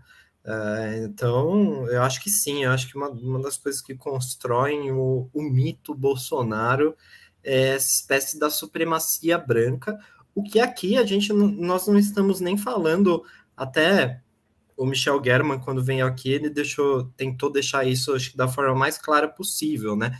Nós não estamos nem falando de uma metáfora, né? Estamos falando de uma realidade patente. Bolsonaro ali como supremacista, valendo-se ali de referências nazistas, supremacistas, como aquele símbolo lá do, do seu assessor, como aquele discurso do seu é, secretário de cultura, usando termos do Goebbels. Então, né, não é nem o nível da metafórico, é assim, é escancarado mesmo essa, essa, essa, essa associação dele com esses tópicos de extrema-direita supremacista. E é surreal pensar em gabinete do ódio, orçamento paralelo, muito George Orwell. De fato. Ela indica aqui, da governança, a coragem da verdade, né? a maneira de se lidar. Clayton Rodrigues. O Brasil Paralelo materializa uma produção de história do Brasil não fundamentada em fontes. Discordo de alguns historiadores quando mencionam a ignorância dos caras. Eles não são ignorantes. Os caras do Brasil Paralelo têm um projeto muito bem definido, que é propagar desinformação. Podemos defini-lo como bonitinho mais ordinário.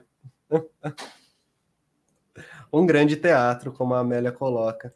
Gente, só uma pergunta para vocês agora. Aparece propaganda do Brasil Paralelo para vocês no YouTube? Para mim, não. Para mim, aparece. Eu fico aterrorizado quando eu vejo. Não sei por que aparece. Não sei o que, que eu ando vendo na internet. Não sei, mas aparece, assim, vira e mexe, aparece propaganda do Brasil, Brasil Paralelo para mim. Eu fico assustadíssimo quando eu vejo aquilo. Atualmente não aparece para mim, mas no passado eu acredito que já apareceu. Eram coisas assim de produções de filme, tipo longa-metragens, que eu não tenho certeza se era do Brasil Paralelo ou de um grupo assim muito parecido, de um grupo paralelo. Mas assim, é, é, eu lembro de já ter visto propaganda. Amélia concorda com você, Morou, com você, Caio. Mourão, Mourão trouxe exatamente o militarismo para dentro do governo que agora pulam do barco. Inclusive, a gente tem um exemplo militar presidente da Anvisa, né, fazendo ali as suas contraposições em relação ao Bolsonaro. Vocês chegaram a ver isso? Não vi. Eu vi. É, é mais, é, é novamente é aquela briga, né, de, de você ter uma pessoa com se baseando em ev evidências científicas, né, uh, e, e o Bolsonaro puxando a corda para uma alucinação, que é essa questão agora dessa briga dele contra a vacinação é, de crianças, né? É muito legal, ó. De aliado a rival, chefe da Anvisa agora desafia o presidente. Almirante Antônio Barra Torres, que tem mandato de cinco anos e não pode ser demitido, rompe com o governo após série de embates. Tipo, será que se ele não tivesse estabilidade, romperia, né? Olha, se não tivesse servidor público com estabilidade, não existiria mais Brasil a essa altura. Isso é fato. Porque não dá para imaginar que Paulo Guedes, Damares, é, Ricardo Salles, Ernesto Araújo iriam ser capazes de formar gabinetes para manter a máquina pública minimamente funcionando.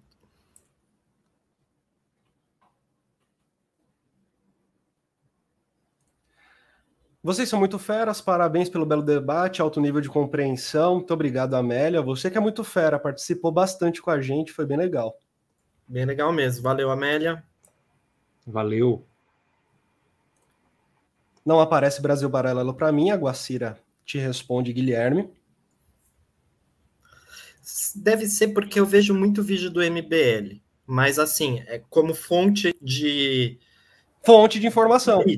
Fonte de informação, deve ser por causa disso. Infelizmente, eu vejo muito vídeo do MBL, devo é, conhecer aqui, mas como fonte mesmo, para saber o que está pegando nessas, nessas cabeças. Com certeza estaria demitido. Não, não pula aquele não, não pula aquele não. Aquele é o melhor comentário da live até agora. Que fica feliz. Posso comentar aquele comentário? Fica muito felizona. Ô, Amélia, é, eu sou psicólogo, dentro da psicologia eu estudo principalmente as emoções humanas. Eu acho muito interessantíssimo como algumas, uh, alguns povos têm expressões, palavras, linguagem para falar de alguns afetos que a gente experiencia, mas que aqui às vezes no Brasil a gente não tem nem palavra. E é muito interessante esse seu comentário. Pensa numa pessoa felizona quando o Barra Torres escolachou o Bolsonaro. Os alemães têm uma palavra chamada Schadenfreude, que eu traduzi aqui no Brasil como prazer do prejuízo, né, do prejuízo de um rival. É aquela emoção positiva que você sente quando alguém que você não gosta se dá mal. Né? A gente não tem uma palavra para simbolizar isso, mas a gente fica alegrinho, fica felizão. Né? É, é, é, assim, um exemplo assim, bem popular são as rivalidades do futebol. Então, tem aquela pessoa que, por exemplo, é corintiana ela fica feliz quando o Corinthians ganha? Fica. Mas se o Palmeiras perde, ela fica mais feliz ainda, e vice-versa. Né? É o prazer do prejuízo do rival. A gente não tem uma palavra para expressar isso. A gente se sente bem nesse momento. A gente chama isso de alegria, de diversão, de qualquer outra coisa. Mas os alemães, eles têm uma palavra exatamente sobre isso, né? sobre esse afeto, que é o Schadenfreude. E tem uma outra palavra que eu não vou lembrar, que é a culpa de ter sentido Schadenfreude. Isso fica assunto aí para uma outra live de experiências afetivas. Adorei teu comentário. Isso, a impressão isso minha só, ou... isso só nos diz que está provado que só é possível filosofar em alemão. É... Toda vez que eu explico essa emoção, eu lembro dessa frase. a impressão minha ou no alemão, você consegue ter tantos termos para descrever tantas coisas que no fundo, no fundo, os termos usados te pegam no contrapé depois, a culpa de ter dado a risada, depois a culpa da culpa, talvez, deve ter um termo só para isso, se você procurar bem, talvez.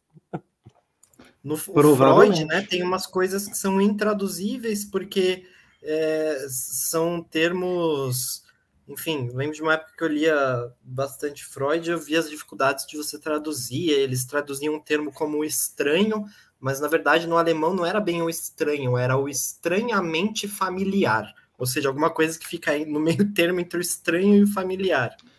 É, é, que o Freud também, em específico, ele tem assim um probleminha de tradução, porque as obras completas do Freud para gente chegaram na edição da Imago, que teve o seguinte processo: do alemão ela foi traduzida para o inglês e do inglês ela foi traduzida para o português. Foi assim que, que, que, a psicanálise freudiana, as obras completas do Freud, foi introduzida no Brasil. Então ali se perde muita coisa. De um tempinho para cá, a Companhia das Letras está uh, uh, traduzindo direto do alemão com o Paulo César de Souza, que é o mesmo que traduz o Nietzsche no Brasil. Então, né, os termos estão mudando, é assim, é uma, é uma, é uma leitura mais interessante, assim, mais fiel. Todavia, né, fica esse comentário, né? Os textos do Freud foram bem ou mal apresentados aqui, muita gente praticando psicanálise, estudando e produzindo artigo com aqueles textos da Imago, mas teve esta, este, esta logística aí que não ajuda muito. De primeiro para o inglês, depois para o português. É, a Amélia aí coloca, né, a saudade que só a gente entende. Né? A, a, tem saudade em Portugal também, mas é diferente a saudade lá. Não vou saber falar como é que é a experiência de saudade dos portugueses, mas ela é diferente da nossa. Né? Ela não é assim tão, tão positiva, tão nostálgica. Ela parece estar um pouco mais relacionada a uma perda, mas eu posso estar falando groselha. Eu só, só sei que é diferente. Eu vi alguns portugueses falando sobre isso. Não era igual a da gente assim como a Reda do Mineiro e assim como Manganut Gut. Mancanur, filosofia, filosofia. Google Tradutor. O cara tá falando alemão com a gente, olha que barato. Eu acho que é alemão, né? Deve ser alemão isso aí, né? Gucci, Gucci é uma palavra alemã, né? Imagino que seja alemão. Tem cara de alemão. Só Alemão é uma língua curiosa, né? Porque se você assiste um filme, por exemplo, em, é, é, em espanhol, italiano e francês, com a legenda em francês, espanhol e italiano, alguma coisa você sempre consegue é, entender, pelo menos da legenda, né? Alemão é impressionante, você não entende nada. É, é francês é o mais broca desses aí, mas ainda assim com legenda dá para pegar uma coisinha ou outra. Uma coisa ou outra dá pra pegar, né? Minha gente, Estamos a uma hora e meia na live. A gente trocou bastante ideia, principalmente sobre perspectivas de 2002, pensando em política. É, a gente pode encaminhar ou para o fim ou para uma guinada de assunto. O que, que vocês preferem?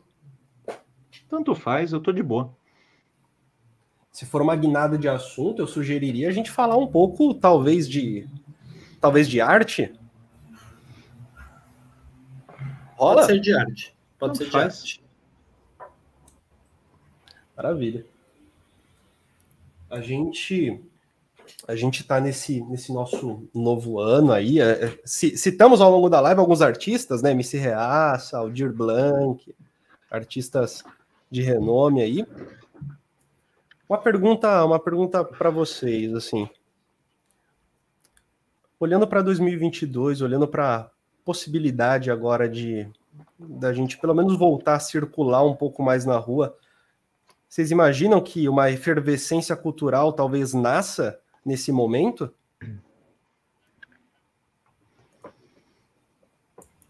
Com o carnaval, o carnaval acabou de ser cancelado. Não sei se ainda. Estou um pouco pessimista. Eu, eu, fico, eu fico pensando na, na, efervescência de arte. Isso é tão amplo na minha cabeça, porque, porque o, Vinícius, o Vinícius pegou a questão de voltar à circulação. E voltar à circulação, para mim, pensar em arte é show. É, é dança, é teatro, é, é, música, mas ao mesmo tempo a arte não está só aí, ela está sendo exibida aí, mas às vezes os grandes artistas, né, nesse tempo, estão produzindo ali sozinhos nos seus ateliês, né, uh, suas coreografias, né, suas pinturas, os seus desenhos. E a nível assim de grande evento que teremos previsto é o rock and roll, previsto para setembro aí mais voltado ao palco da música. E, e, eu não sei o que é exatamente a efervescência de arte, se é um voltar ao que era antes, a nível de cronicidade, ou se é assim o surgimento de novas bandas, de novos gêneros, é, é por aí? Porque se for por aí, assim, eu gostaria, e aí é opinião pessoal, eu gostaria assim de uma espécie de renascimento psicodélico né, assim com bandas fazendo assim é é, é, é, é, temas progressivos elaborados com, com músicas psicodélicas que falam da transcendência, da exploração dos estados alterados de consciência, que sugerem enigmas, que falam né, da, da, exploração do inconsciente, que falam da nossa experiência com o mundo, com a forma de contactar o mundo, de se auto-atualizar. Eu gostaria de ver um movimento artístico e musical uh, uh, nesse sentido aqui no Brasil. Eu acho que a gente precisa, depois de um momento assim de, de, de, de flertes com, com esse conservadorismo, com esse militarismo, a gente precisaria de um movimento hip 2.0. Se, se, se algo precisa efervescer, a nível artístico, na minha cabeça, esse tipo de movimento psicodélico. Agora, agora, agora vamos perder as razões e explorar nossos sentidos novamente. E, se tudo é certo com, com Lula 22. Ele vai ser o porta-voz disso aí. Pronto. Guilherme. Silêncio constrangedor. É, Guilherme está eu... nesse momento envolto em Skylab, Lulismo Selvagem, trabalhos do Skylab. Acho que a, a, acredito que eu não vou. Como é que fala? Eu não vou me intrometer na sua intimidade se eu falar que o Skylab é, é, lhe, deu, lhe deu os aplausos em relação a, a, aos seus comentários na nossa janta filosófica sobre a obra dele, né? Acho que o Skylab gostou daquela janta como um todo. Né? Aquela janta filosófica sobre o Skylab, acho que foi bem legal, o papo foi muito bom. Uh, e eu acho que o que saiu dali foi realmente uma análise, uma proposição de análise da obra dele que fosse para além do óbvio. Eu acho que a gente conseguiu fazer isso bem legal, assim. Uh, e talvez o Skylab, o, o, o Caio, dentro dessa sua. Já que você está é, tá sentindo esse desejo de psicodelia, é, recomendaria, que você ouvisse então a trilogia do Cosmos, lá do Skylab, né? Que é, eu acho que é um livro, um, um livro. Eu acho que é, é, é, uma série de discos dele que tá indo um pouco para essa toada, assim, sabe? Alguns elementos progressivos, algumas pegadas psicodélicas, alucinógenas, muitas alusões a alucinações. É, eu acho que é o, é o essa questão do, do corpo e do cu chegando ao cosmos. Acho que seria gostar. Eu acho maravilhosa a recomendação, eu certamente vou ouvir. É, eu só ouvi o último, aquele mais, mais recente, né, que, ele lançou próximo à, à nossa janta. Um trabalho interessante. Eu estava vendo aqui o comentário da Amélia, né? Isso é muito bom, eu ia curtir muito, sou da geração Paz e Amor. tenho 60 anos, seria bom reviver coisas novas. Olha que maravilha. Eu tenho certeza que você e todo mundo ia curtir. O jovem hoje ele, ele toma bala e vai para rave ouvir aquele putz putz, porque ele não conhece as músicas da, da Flower Generation, da, né, as músicas compostas aí ao som de, de, de flores e de uma bela batida de um violão ao, ao lado de uma fogueira. Seguinte, gente, o Daniel, ele, ele faz uma recomendação aqui pra gente, ó. Vocês assistiram um documentário dramatizado pelo Zé Celso e o Janequine chamado Fedro? É, eu estou doido para assistir. É, eu ainda não assisti, eu lembro de ter comentado de passagem para vocês que talvez a gente poderia abordar em alguma janta. Vocês acham tudo bem se eu botar só o trailer para a gente ver aqui agora, aproveitando o ensejo do Daniel? Opa, bora lá.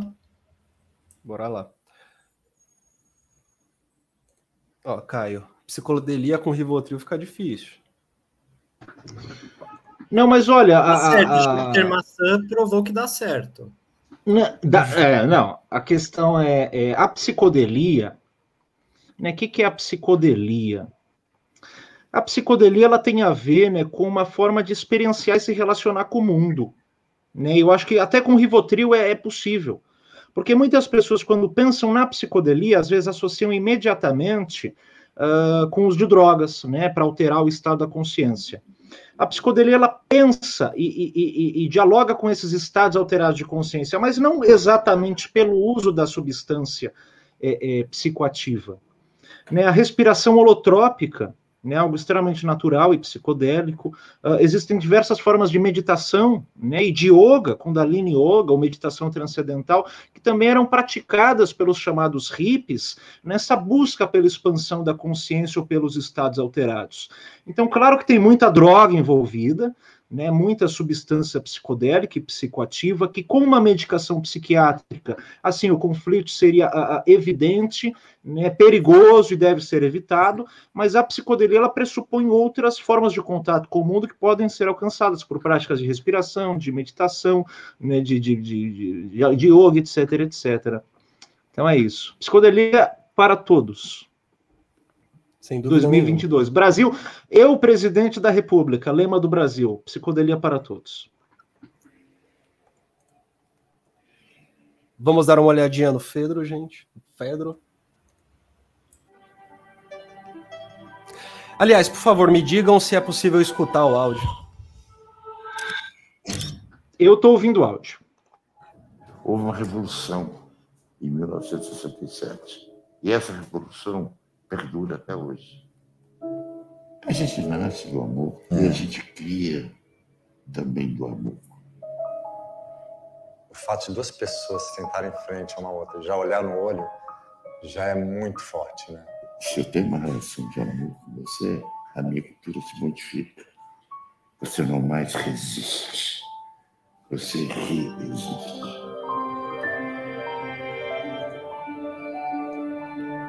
E nós somos vítimas de um governo que tem horror ao corpo, que tem horror ao amor, e que quer saber de morte, de atirar, de matar. Agora é muito louco, né? Como é que a gente ouve falar de tudo isso e a gente vai num mundo que está em cada vez mais careta ao horror? São os subsidiários, as pessoas que matam porque querem matar o amor deles. Por isso que matam gays, por isso que matam trans, por isso que matam qualquer ser que ama mas não consegue matar. O amor é superfície, não. A nudez é muito importante para você porque ela realmente tem isso de desnudar o ser, né? Do ser humano livre. Eu fui torturado. Eu jurei que nunca mais meu corpo seria maltratado. Eu jurei que meu corpo, a partir daí, seria endeusado e todos os corpos com que aconteceu seriam adorados como Deus. Seu preconceito contra a nudez é um preconceito como todos os outros preconceitos que estão destruindo o mundo. O amor, a alegria não morre, é a vida. Que ao mesmo tempo que tem essas pessoas caretas que vão puxando, tem um movimento contrário que se recusa a se render isso, né? A cultura é muito mais forte, despertou o humor da cultura, despertou os jornais todos, eu acho que isso traz para a cultura um momento de se libertar, E é um momento que tem que aproveitar, tem que ser radical. O movimento dos universitários, o movimento das escolas, aquela maré que atingiu as ruas. Quer dizer, é um clima mais do que 68. Existe uma primavera gestada no Brasil. Eu acho que esse filme é radical. Eu acho que o momento que o mundo vive exige radicalidade, posição. Como essa gentalha que está no poder, é uma gentalha que acredita que a Terra é plana, eles estão lá, na Idade Média, lá no, nesse elenco mal escolhido, nessa peça horrorosa que eles estão fazendo, que tem que ser tirado de cartaz já. Vai sair logo, vai. Essas figuras todas vão desaguar uma descarga. Hum.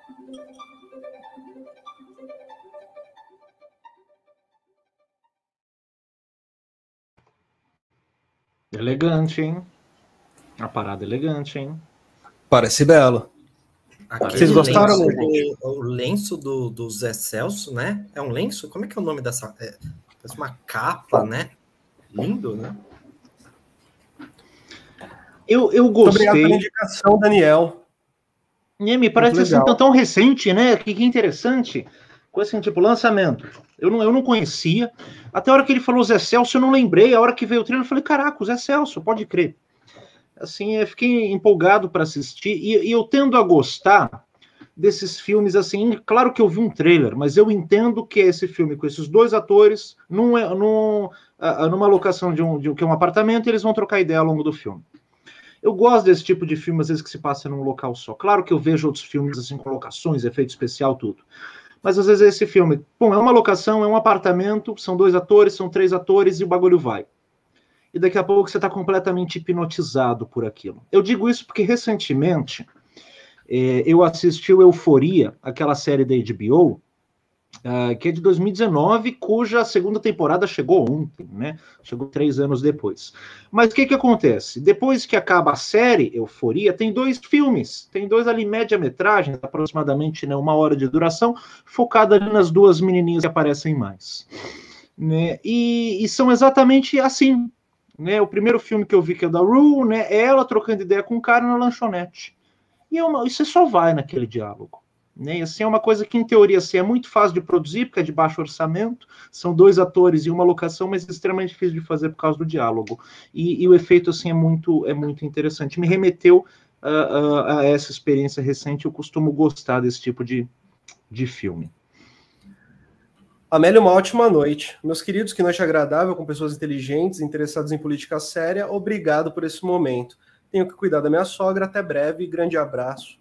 Grande e forte abraço, aliás. Grande e forte abraço, Amélia. Ótima noite para você. Boa janta para você. Obrigado, Amélia. Foi um prazer tê-la conosco aqui. Tudo de bom, boa sorte, aí um ótimo 2022 e espero vê-la em outras jantas. Adorei tua participação aqui. Brigadão. Grande abraço. Grande Semana e forte vem, abraço. não. Semana que vem não olhe para cima, né? Pô, a gente vai. Não olhe para cima. Isso aí, Debate Amélia. Vamos lá. Até a próxima janta. Acho que num, num, num- possível momento a gente poderia falar um pouco desse filme. Eu tendo a concordar também com o Caio.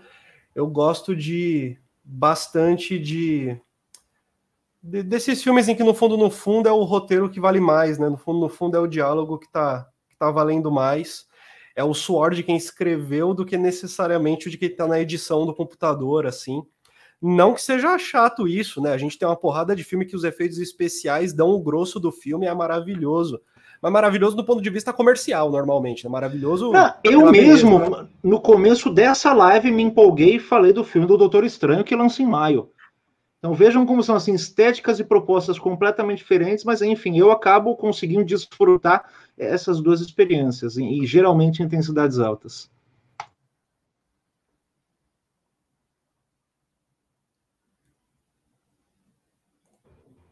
Obrigado, amores. Obrigado você, Amélia. Muito, muito carinho nessa live. Muito carinho, muito carinho, muito legal isso. Que eu acho que o mundo precisa disso também, viu? Eu leio uma, uma adoro a doutora Bárbara Fredrickson. Né? É uma pesquisadora que desde os anos 80 ela pesquisa emoção positiva. Ela é filiada à Universidade da Carolina do Norte, de Chapel Hill. Eu fiz um curso de psicologia positiva com ela, online, naturalmente, eu não fui para Carolina do Norte.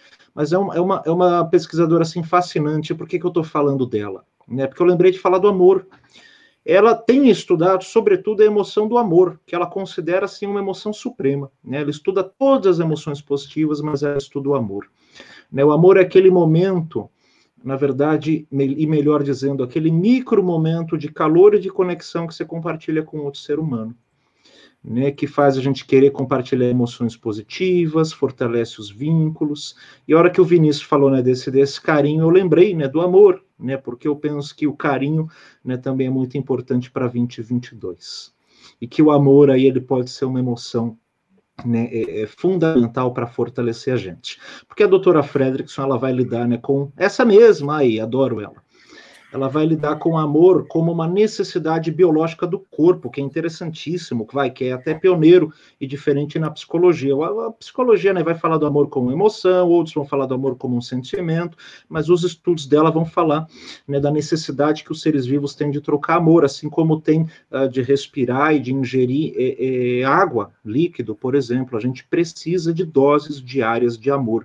E o amor não é incondicional, né, o amor não é predeterminado, o amor não é para sempre, amor é uma emoção, é um micro momento assim de carinho, de gentileza, de cuidado com o outro que gera né, uma ressonância de positividade muitas vezes. Isso não é autoajuda não, pessoal. Ainda que pareça por vezes. Guacira, não olhe para cima e o filme Melancolia. De fato, tem um paralelo bem, bem forte. Melancolia do Lars von Trier trata-se de, se eu não me engano, de uma da, de um, de, da Lua, né, que vai bater na Terra. Faz tempo é um que eu planeta. Planeta vai bater na Terra. Perfeito, planeta melancolia. Ele de fato bate na Terra, né? Esse é o ponto do filme. As coisas de fato acontecem, assim como no Não Olhe para, uh, enfim, no Melancolia de fato o planeta bate na Terra. Esses dois filmes, Não Olhe para Cima e o Melancolia, me lembraram, na verdade, o Anjo Exterminador bastante, do Buñuel. O Anjo Exterminador é um filme que tudo se passa numa sala aberta, só que as pessoas não conseguem sair da sala, né? E o grande ponto é o desenrolar de o que acontece nessa sala. E tanto faz o porquê das pessoas não poderem sair da sala, né? Não, não é um filme de explicações racionais, pelo contrário, o que importa é a situação, não se pode sair da sala. Há algumas pessoas ali dentro. O que, que acontece? O que, que se passa, né? É, a diferença do, do anjo exterminador para não olhe para cima e melancolia é que no anjo exterminador, pelo menos, isso é uma. se passa como uma metáfora, talvez a gente possa dizer, né? Essa, a prisão, o ficar junto, né? Ter que se relacionar sem os recursos, ter que se relacionar sem tecnologia, ter que se relacionar sem banheiro, sem chuveiro, sem quarto para transar é, é, em particular, né? Sem, sem, sem ter uma privacidade, por aí vai, né? Eu recomendaria o Anjo Exterminador também, em, em seguida desses dois filmes que a Guacira coloca, no Olhe para Cima e o Melancolia do Lars von Trier. Me parece muito interessante para observar. E me parece que assim como assim como no Anjo Exterminador, não olhe para cima e melancolia pouco falam sobre cometas ou sobre planetas que podem atingir a Terra, né? O ponto é ponto é outro, ponto é outro. A existência concreta do cometa ou do planeta que vai atingir a Terra no filme talvez seja só para facilitar um pouco mais a ligação do espectador com o que se passa no filme, né? tornar ele um pouco mais comercial, diferentemente do Buñuel que não tinha nem um pouco essa pretensão, né?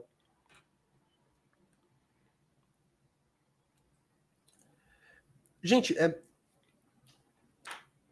a gente está nesse momento, nesse momento artístico, nesse momento de, de comentar as efervescências culturais, de comentar um renascimento do psicodélico, uma possibilidade de você conseguir de maneiras diferentes é, experimentar o mundo e ao mesmo tempo esse essa esse indicativo aqui, não olhe para cima, melancolia, o próprio Fedro que não sei nem se eu estou falando o nome certo, né? Eu, eu li o livro do, do Platão, mas eu nunca escutei ninguém falar sobre, então acho que eu nunca escutei ninguém falar essa palavra na minha vida.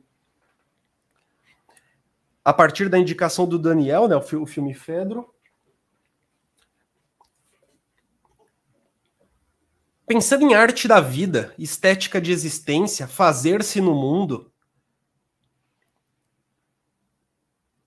2022 eu penso, eu imagino como sendo um ano de tensões para se fazer no mundo, mas assim, tensões intransponíveis.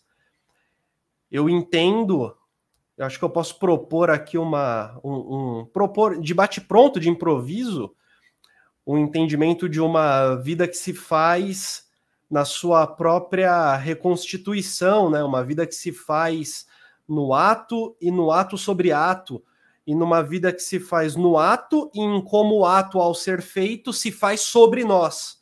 Portanto, algo que é de dentro para fora, de fora para dentro, dentro para fora, fora para dentro.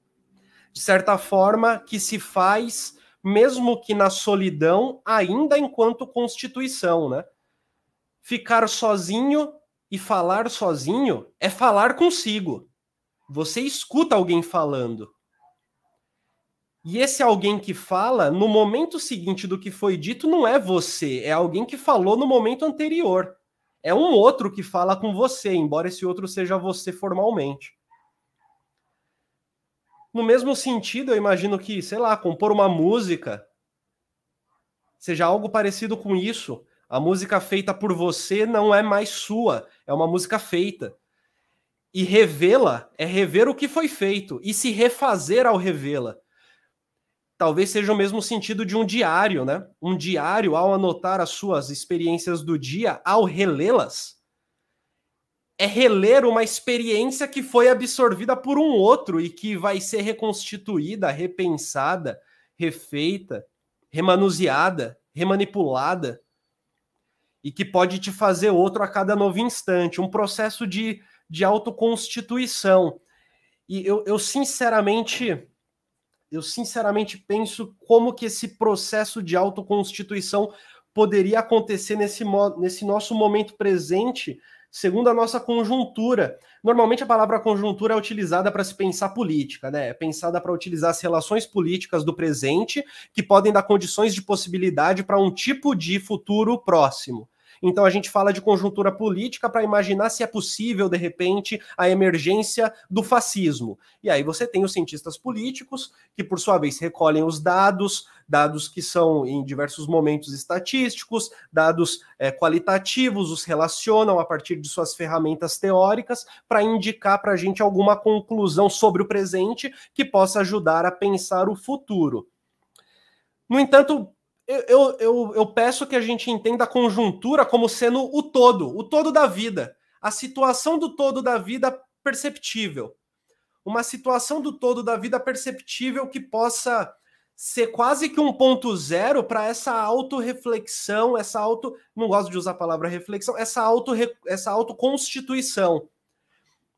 E eu, sinceramente, me, me imagino numa situação de que uma autoconstituição meramente para as funções do trabalho, por exemplo, uma autoconstituição é, meramente do, do da, da, racionalidade instrumental, a gente pode dar um passo além disso, né? A gente pode pensar nessa autoconstituição um ponto de vista, às vezes, artístico também, não? Eu penso que uma autoconstituição do ponto de vista talvez artístico eu penso que ela talvez seja um elemento para dar para a gente é, possibilidade política, de pensar política, de pensar sociedade, mas eu acho que o valor maior é de pensar a si próprio no mundo. É... E aqui é uma pergunta talvez até enigmática, e que, de certa forma, eu tentei contribuir para responder um pouco nesse meu comentário essa autoconstituição de si no mundo, levando em consideração nossa conjuntura atual, saindo da pandemia, vivendo num, num governo que a gente percebe aproximações com o fascismo histórico, a gente percebe retomadas com o fascismo histórico, ao mesmo tempo um entendimento de que, ao perceber esse mundo, ao perceber essa conjuntura específica, ao perceber uma conjuntura de, de fake news, mas acima de tudo também de dissenso. Eu, eu acho que dissenso é uma palavra até mais correta.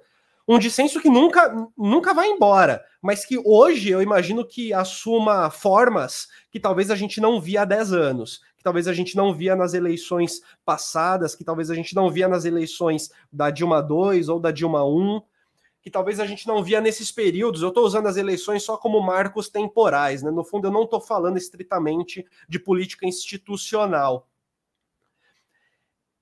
Essa constituição de si, essa possibilidade de se refazer, de resistir.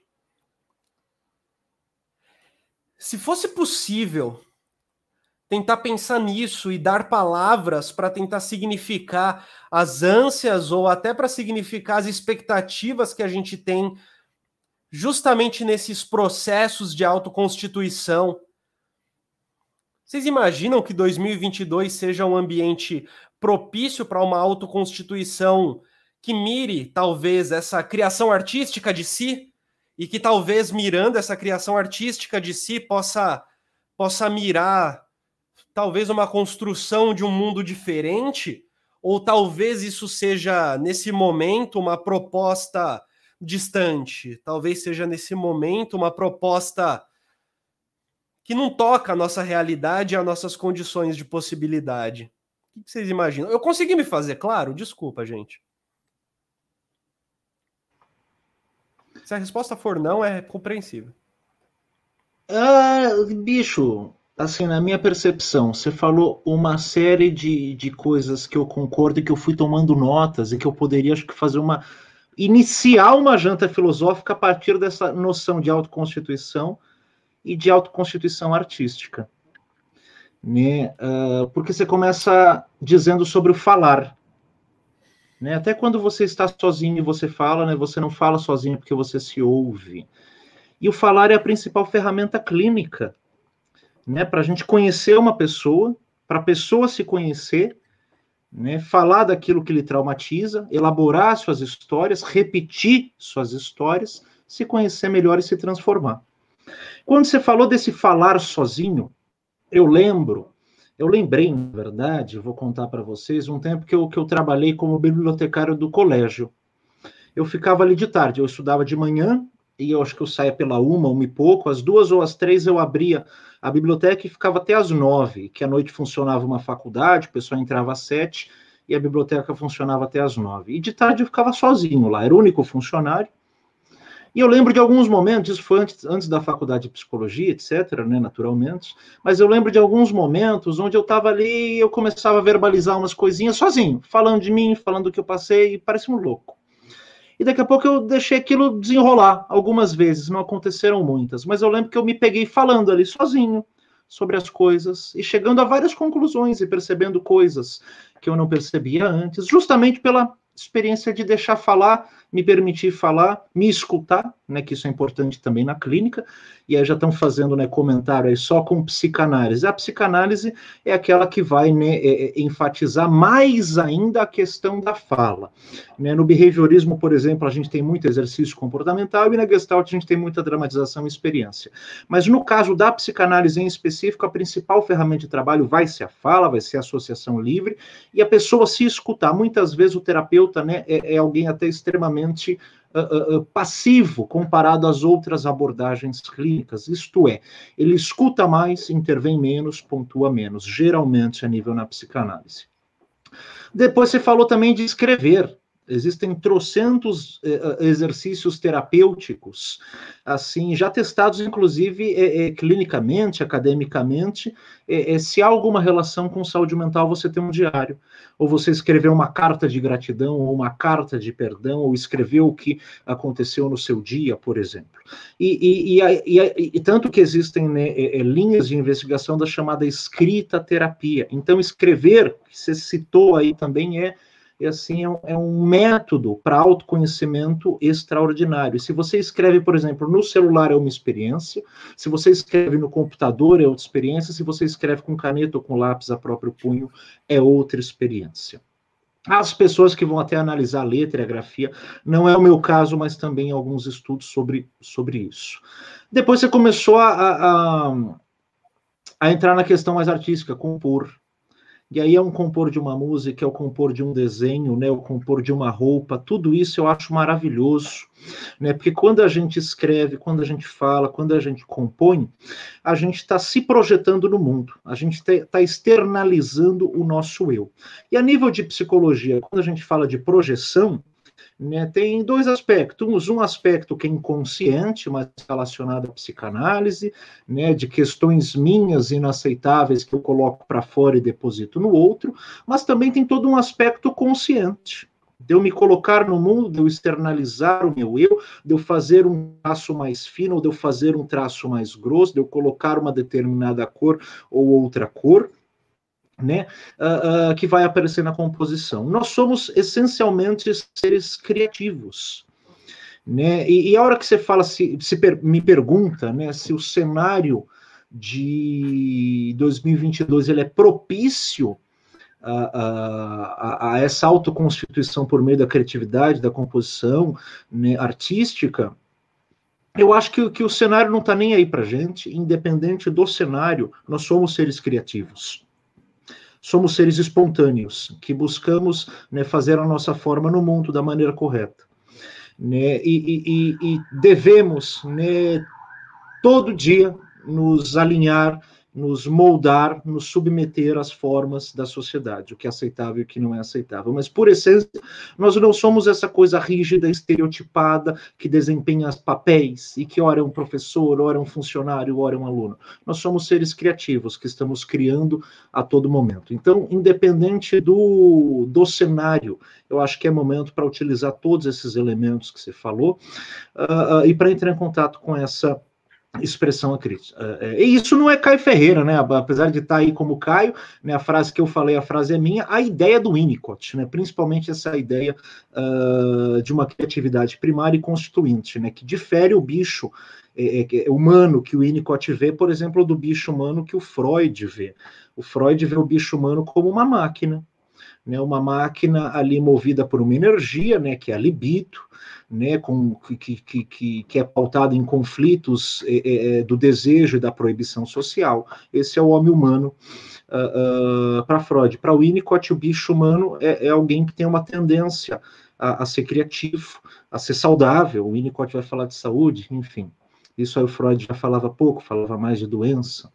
Mas eu acredito que essa autoconstituição artística é uma via que, particularmente, eu gosto muito. Né? O Vinícius me conhece, sabe que eu componho músicas, meus amigos de tempos em tempos recebem um desenho que eu faço. E se eu peço para alguém desenhar um homem, se eu pedir para o Guilherme desenhar, desenhar uma pessoa, pedir para o Vinícius desenhar uma pessoa, os desenhos são completamente diferentes, ainda que a, que a instrução seja, seja exatamente a mesma, ainda que eles tenham ali os materiais materiais gráficos exatamente os mesmos. E neste desenhar uma pessoa, né? O fato dela estar tá de frente, estar tá de lado, ser pequena, ultrapassar a folha, uh, ficar reduzida na folha, né? Tá sem roupa, tá vestida, tá com arma na mão, tudo isso, né? São os elementos ali é, é, é, que ao entrar em contato com esta obra, muitas vezes, né? A, a gente entende coisas da gente. Né? E eu como trabalho com, com as psicoterapias humanistas, existenciais e fenomenológicas, não é raro eu utilizar esse tipo de elemento né, de faça um desenho como você se vê, como você acha que a sociedade te vê, né? Tem momentos, por exemplo, que meu paciente está falando de uma forma extremamente monótona e toque um tempo e fala né, aquilo de uma forma monótona, eu trago a arte para ela, fala como você cantarolaria né, isso, como que seria uma melodia nessa frase, né? Repete isso, amplifica isso, e ao entrar em contato né, com, com essa espontaneidade, que por vezes é mais fácil para alguns, né, por, por muitas vezes é mais difícil para outros, a pessoa ela entra em contato com partes de si que às vezes ela deixou né, eh, passar. O movimento corporal a gente pode desenvolvê-lo até que ele vire uma dança, uma dança né, espontânea, né, qualquer gesto. Então, esses são alguns elementos também, e dentro da psicologia a gente vai ter toda uma linha de investigação né, relacionada à arte terapia né, onde vai explorar mais ainda a questão da dança, né, de movimentos uh, do corpo espontâneos, né, mais ainda a questão do desenho, da pintura, da composição, até entrar, por exemplo, na musicoterapia. Para não me alongar um pouquinho mais, eu gostaria talvez de pedir um tema de uma janta filosófica sobre a autoconstituição uh, e talvez até sobre a autoconstituição artística que assim é, é algo que me, me interessa bastante e, e, que talvez vocês aí também tenham algumas perguntas ou possam aproveitar né, algumas questões que a gente falar aqui, até para se conhecer ou para entrar em contato com vocês mesmos, o que seria maravilhoso. E essa autocomposição, ela pode ser também, já que nós somos seres criativos, pode ser uma autoficção, né? Total, Claro que pode. A verdade que a gente se apega depende do nosso ponto de vista. Né? O homem criativo é aquele homem que introjeta uh, uh, o mundo não do ponto de vista da introjeção como um mecanismo de defesa que absorve sem mastigar. O homem criativo ele digere o mundo e devolve o mundo modificado. Ele, né, ele vê valor e consegue criar, consegue ser espontâneo, consegue se realizar em qualquer ambiente. E, e o barato é que essa é a nossa tendência pelo menos de acordo com o Winnicott. Por isso eu gosto tanto né, de trazer a questão da criatividade primária, que nós temos uma tendência em ser feliz, em ser saudável e ser criativo, em ser a gente mesmo. Mas há uma contraforça social né, que nos molda, que nos impele a ser um funcionário, um pai, a ter deveres, né, acordar a tal hora, a trabalhar de tal jeito, a transar de tal jeito. Né, e a nossa espontaneidade, o nosso eu vai ainda sempre murchando. Né? A gente vai se submetendo a esses desempenhos de papéis, mas essa não é a nossa tendência. Olha que gancho lindo.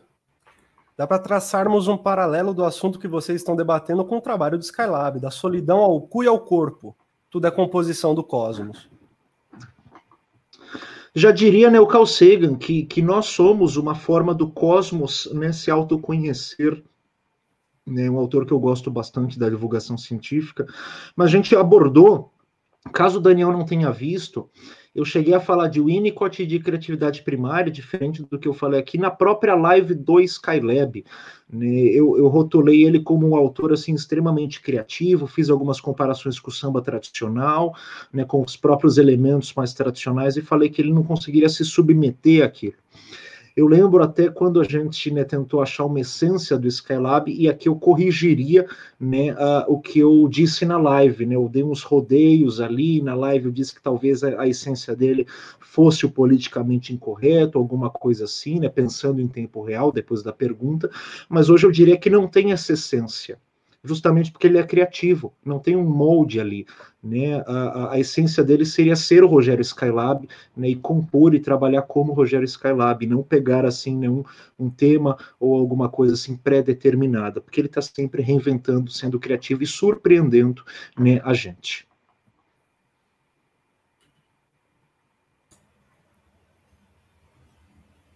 Guilherme, bom. Você que é o amigo do Skylab. Vai falar nada? Você que é brother do cara, janta com é, ele. Concordo, concordo totalmente que a, a, questão da essência ela não está em jogo, justamente por isso, Caio, que você falou, também concordo com você. É, eu acho que se você, se, se o que a gente está propondo aqui é uma autocomposição, uma autoconstituição e talvez uma autoficção, é, é talvez é, formas que a gente possa encontrar de se livrar, talvez, de alguns valores que já estão tão estanques que a gente não consegue se mover por causa deles, uh, e que essas possibilidades de constituição, a partir de experiências ficcionais, uh, podem resultar de forma. É... E aqui, experiências ficcionais, eu não digo sequer de, enfim, você escrever um livro, ou compor alguma coisa, uh, mas de você, enfim, se permitir, talvez, alguns, algumas formas de experiência é, que não sejam enquadradas. Isso pode ser encontrado em, em vários momentos. Faço aqui, inclusive, uma ode aos gatos. É, eu tenho dois gatos e eu imagino que a experiência de quem tem gato é uma experiência bem diferente é, de qualquer outra coisa. É, primeiro porque os gatos, eles eles não reagem da mesma forma que um cachorro, né? Nada contra os cachorros, adoro cachorros também. Uh, mas o cachorro, ele, ele tem uma forma de reação, né? Muito instintiva, muito forte ali. Um instinto que parece tão forte que acaba se tornando um comportamento, às vezes, até um pouco mecânico do cachorro, que são maravilhosos. Mas o gato, talvez a falta de reação do gato faz te obriga a você se tornar o gato e você tentar olhar no olho dele, você virar o que ele, você tentar adivinhar o que ele está pensando e você verbalizar o que ele está pensando. Isso é uma coisa que acontece frequentemente com quem tem gatos. As pessoas conversam com os gatos, fazendo tanto a voz delas mesmas quanto a voz dos próprios gatos conversando com a gente. E é uma coisa que eu faço sempre com meus gatos. Converso com eles. Tenho dois gatos, inclusive cada um tem uma voz e tem uma personalidade muito diferentes. É, que, claro, são interpretadas por mim ali na, naquelas cenas, mas que eu considero finalmente como sendo deles. Dizem que eles são traiçoeiros, Guilherme, é verdade? Ou isso é um mito? Talvez essa coisa de ser traiçoeiros seja justamente deles não obedecerem né, a um estímulo tão facilmente como alguns outros animais obede obedeçam, né? Uh, mas isso gera um, gera um campo de possibilidades para a imaginação, né? não para limitação. Então, quem tem dúvida aí de ter gatos ou não, adote o primeiro gato que encontrar. Uma experiência incrível. Ah, Gato é tudo de bom. Agora, mudando de alhos para bugalhos, me ocorreu uma dúvida aqui de coisa de curiosidade mesmo. Eu queria saber do pessoal que está assistindo a gente, o que, que, eles estão fazendo, assim, nesse momento, pelo seguinte, que a gente já teve aqui um pico de, de, de um número maior de pessoas, agora deu uma reduzidinha, tudo, mas tem ali uma galera que está assistindo. E às vezes eu deixo coisas no YouTube rodando enquanto eu estou trabalhando, ou enquanto eu estou jogando um jogo, e a minha dúvida foi: será que o pessoal está trabalhando, está jantando, está jogando um jogo e a gente está falando aqui do lado? Né, ou será que tem uma galera que está ali, papum, assistindo como se fosse a primeira atividade? Se alguém quiser falar, foi coisa de curiosidade. Que eu repito, eu às vezes deixo alguma coisa no YouTube passando enquanto eu estou fazendo uma segunda atividade paralela. Ou a gente está trocando ideia direto com o pessoal, ou pelo menos nós somos os bons amigos que, né? Tipo isso, total. Ali e tal. Para não ficar aquele silêncio. Tipo o novo programa do Jô, que você deixava ali, rolava uma entrevista, enquanto você ia aqui fazendo uns posts, escrevendo uns bagulho. Com todo respeito, o Jô Soares é a trilha, foi a trilha sonora da minha madrugada por anos. Por anos. Aquele que você deixa ali, independentemente se é um cirurgião que está dando a entrevista falando sobre coração, né? Foi essa vibe, foi essa vibe. Aí, ó, já chegou. O André tava trabalhando dos gatos. Maravilha, mara... olha que da hora, olha que da hora. É muito bom, cinco gatos é, deve ser maravilhoso. Meus pais têm quatro lá na casa deles, é um pouco maior. Eu tenho só dois aqui, mas eu acho muito difícil que vá se manter somente nesses dois. O Daniel vidrado na gente, afetado pelo assunto. Legal, legal, um pouco massa. O gato é autista. Gente, hoje eu vi, eu não sei quem que foi, eu acho que foi Afonso Padilha. Eu tava vendo um stand-up antigo dele, ele começou. Foi Afonso Padilha mesmo, um stand-up dele só falando de animal, de pet. Ele fala de gato, de cachorro e dos, dos, de quem tem uns pets diferentes, tipo calopsita. Não, calopsita não é diferente, mas sei lá, cobra, lagartixa, essas coisas. E uma moça da plateia tinha um coelho. Ele falou que o coelho é tipo um gato autista, né? Eu achei muito engraçado. A, eu acho que o bicho ele depende muito. Tem um, um, um, poema maravilhoso do Manuel Bandeira que chama Porquinho da Índia, né? Vocês conhecem esse poema? Eu não conheço. se você puder exibir esse, esse poema do Manuel Bandeira, porque enquanto isso eu vou, eu vou explicando para quem não sabe o que é um porquinho da Índia. O porquinho da Índia é um ser quase inanimado. Ele ele, e ele tem o costume de se esconder, ele gosta de ficar em tocas, né, onde é seu habitat natural. E quando você bota ele numa casa, o que ele gosta de fazer é se enfiar dentro de algum lugar e não sair dali. E vejam que o Manuel. Manuel Bandeira transformou o porquinho da Índia. É, eu vou ler aqui então, Vinícius. Ele diz: Quando eu tinha seis anos, ganhei um porquinho da Índia. Que dor de coração eu tinha, porque o bichinho só queria estar debaixo do fogão. Levava ele para a sala, para os lugares mais bonitos, mais limpinhos. Ele não se importava. Queria era estar debaixo do fogão. Não fazia coisa nenhuma das minhas ternurinhas. Desce um pouquinho, Vinícius. Ele conclui tá dizendo: O meu porquinho da Índia foi a minha primeira namorada. É genial, genial. E, e, se pressupõe uma relação transferencial aí pelo resto da vida, né? Eu imagino. Guacira tá chovendo lá no local dela. Ficou no carro ouvindo. De onde você é, Guacira? Qual cidade vocês são, meus caros? Minhas caras. Hoje, curiosamente, eu estou em Santo André, digo curiosamente, porque não choveu hoje. Mas esses dias todos aqui a gente teve assim bastante chuva na região do ABC e São Paulo. Assim, chuvas fortes. Meu quintal gosta, eu tenho um monte de plantinha aqui. Quando chove, eu falo, ah, é bom, é bom para as plantas.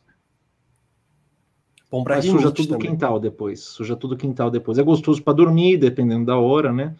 Mas claro, para a gente que é privilegiado, ter uma casa, um teto, uma, uma comida e uma coberta quente.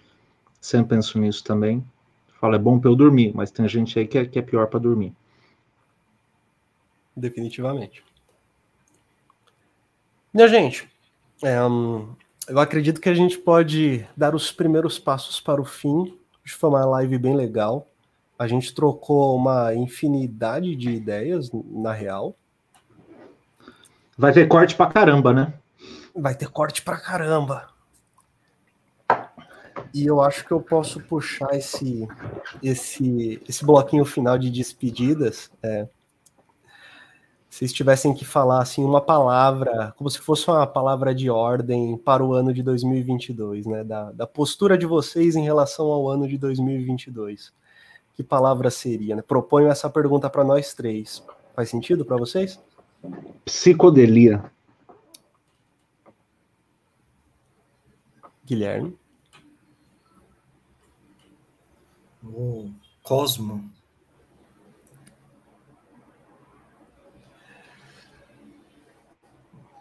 Amor. A tua é a melhor das três, Vinícius. Basicamente, somando essas três frases, nós acabamos de ir para a década de 70 ali. Pra, Invocar pra... o Capitão Planeta, né? a gente, ou a gente foi o Capitão Planeta, ou a gente foi para em Woodstock, de repente. Né? Oh, falando nisso, o Michael Lang morreu dia 8, o produtor do Woodstock, o idealizador. Já que vocês falaram do Woodstock, que descansa em paz o Michael Lang. Morreu, se eu não me engano, aos 79 anos, uma coisa assim, há dois dias atrás. Tem o, tem o livro dele, né, é, do Woodstock também, é nos, não é nos caminhos de Woodstock, uma coisa assim, rumo ao Woodstock. Ah, não lembro agora. Woodstock, enfim. Maravilha. É isso aí. Guacira de Uberlândia, Minas Gerais. Um grande abraço, Guacira. Muito obrigado pela sua participação, Guacira. Obrigado, Daniel, pela sua participação também. André Soares. Muito obrigado. Ótima noite para você. Amélia. Amélia já foi embora. Se voltar até a gravação, ótima noite, Amélia. Muito obrigado pela sua participação, tudo bem? Fernanda, muito obrigado também pela sua participação. Cleiton, muito obrigado pela sua participação. Muito legal contar com vocês aqui com a gente. Semana que vem a gente vai falar sobre Não Olhe para Cima, vai ser uma live sobre esse filminho maravilhoso. Maria Angélica, aliás, boa noite. Muito obrigado também pela sua participação. Inscrevam-se no canal para semana que vem a gente poder ter mais um papo gostoso. Deixem o seu like para que mais pessoas possam ver. Inscrevam-se no Delongas também, canal do Guilherme. Inscrevam-se no Cisen e vejam o blog da Sociedade dos Psicólogos do Caio. Ali você vai aprender conceitos de psicologia, vai entender o funcionamento das, dessas teorias psicológicas. Muito obrigado novamente, uma boa noite e uma boa janta.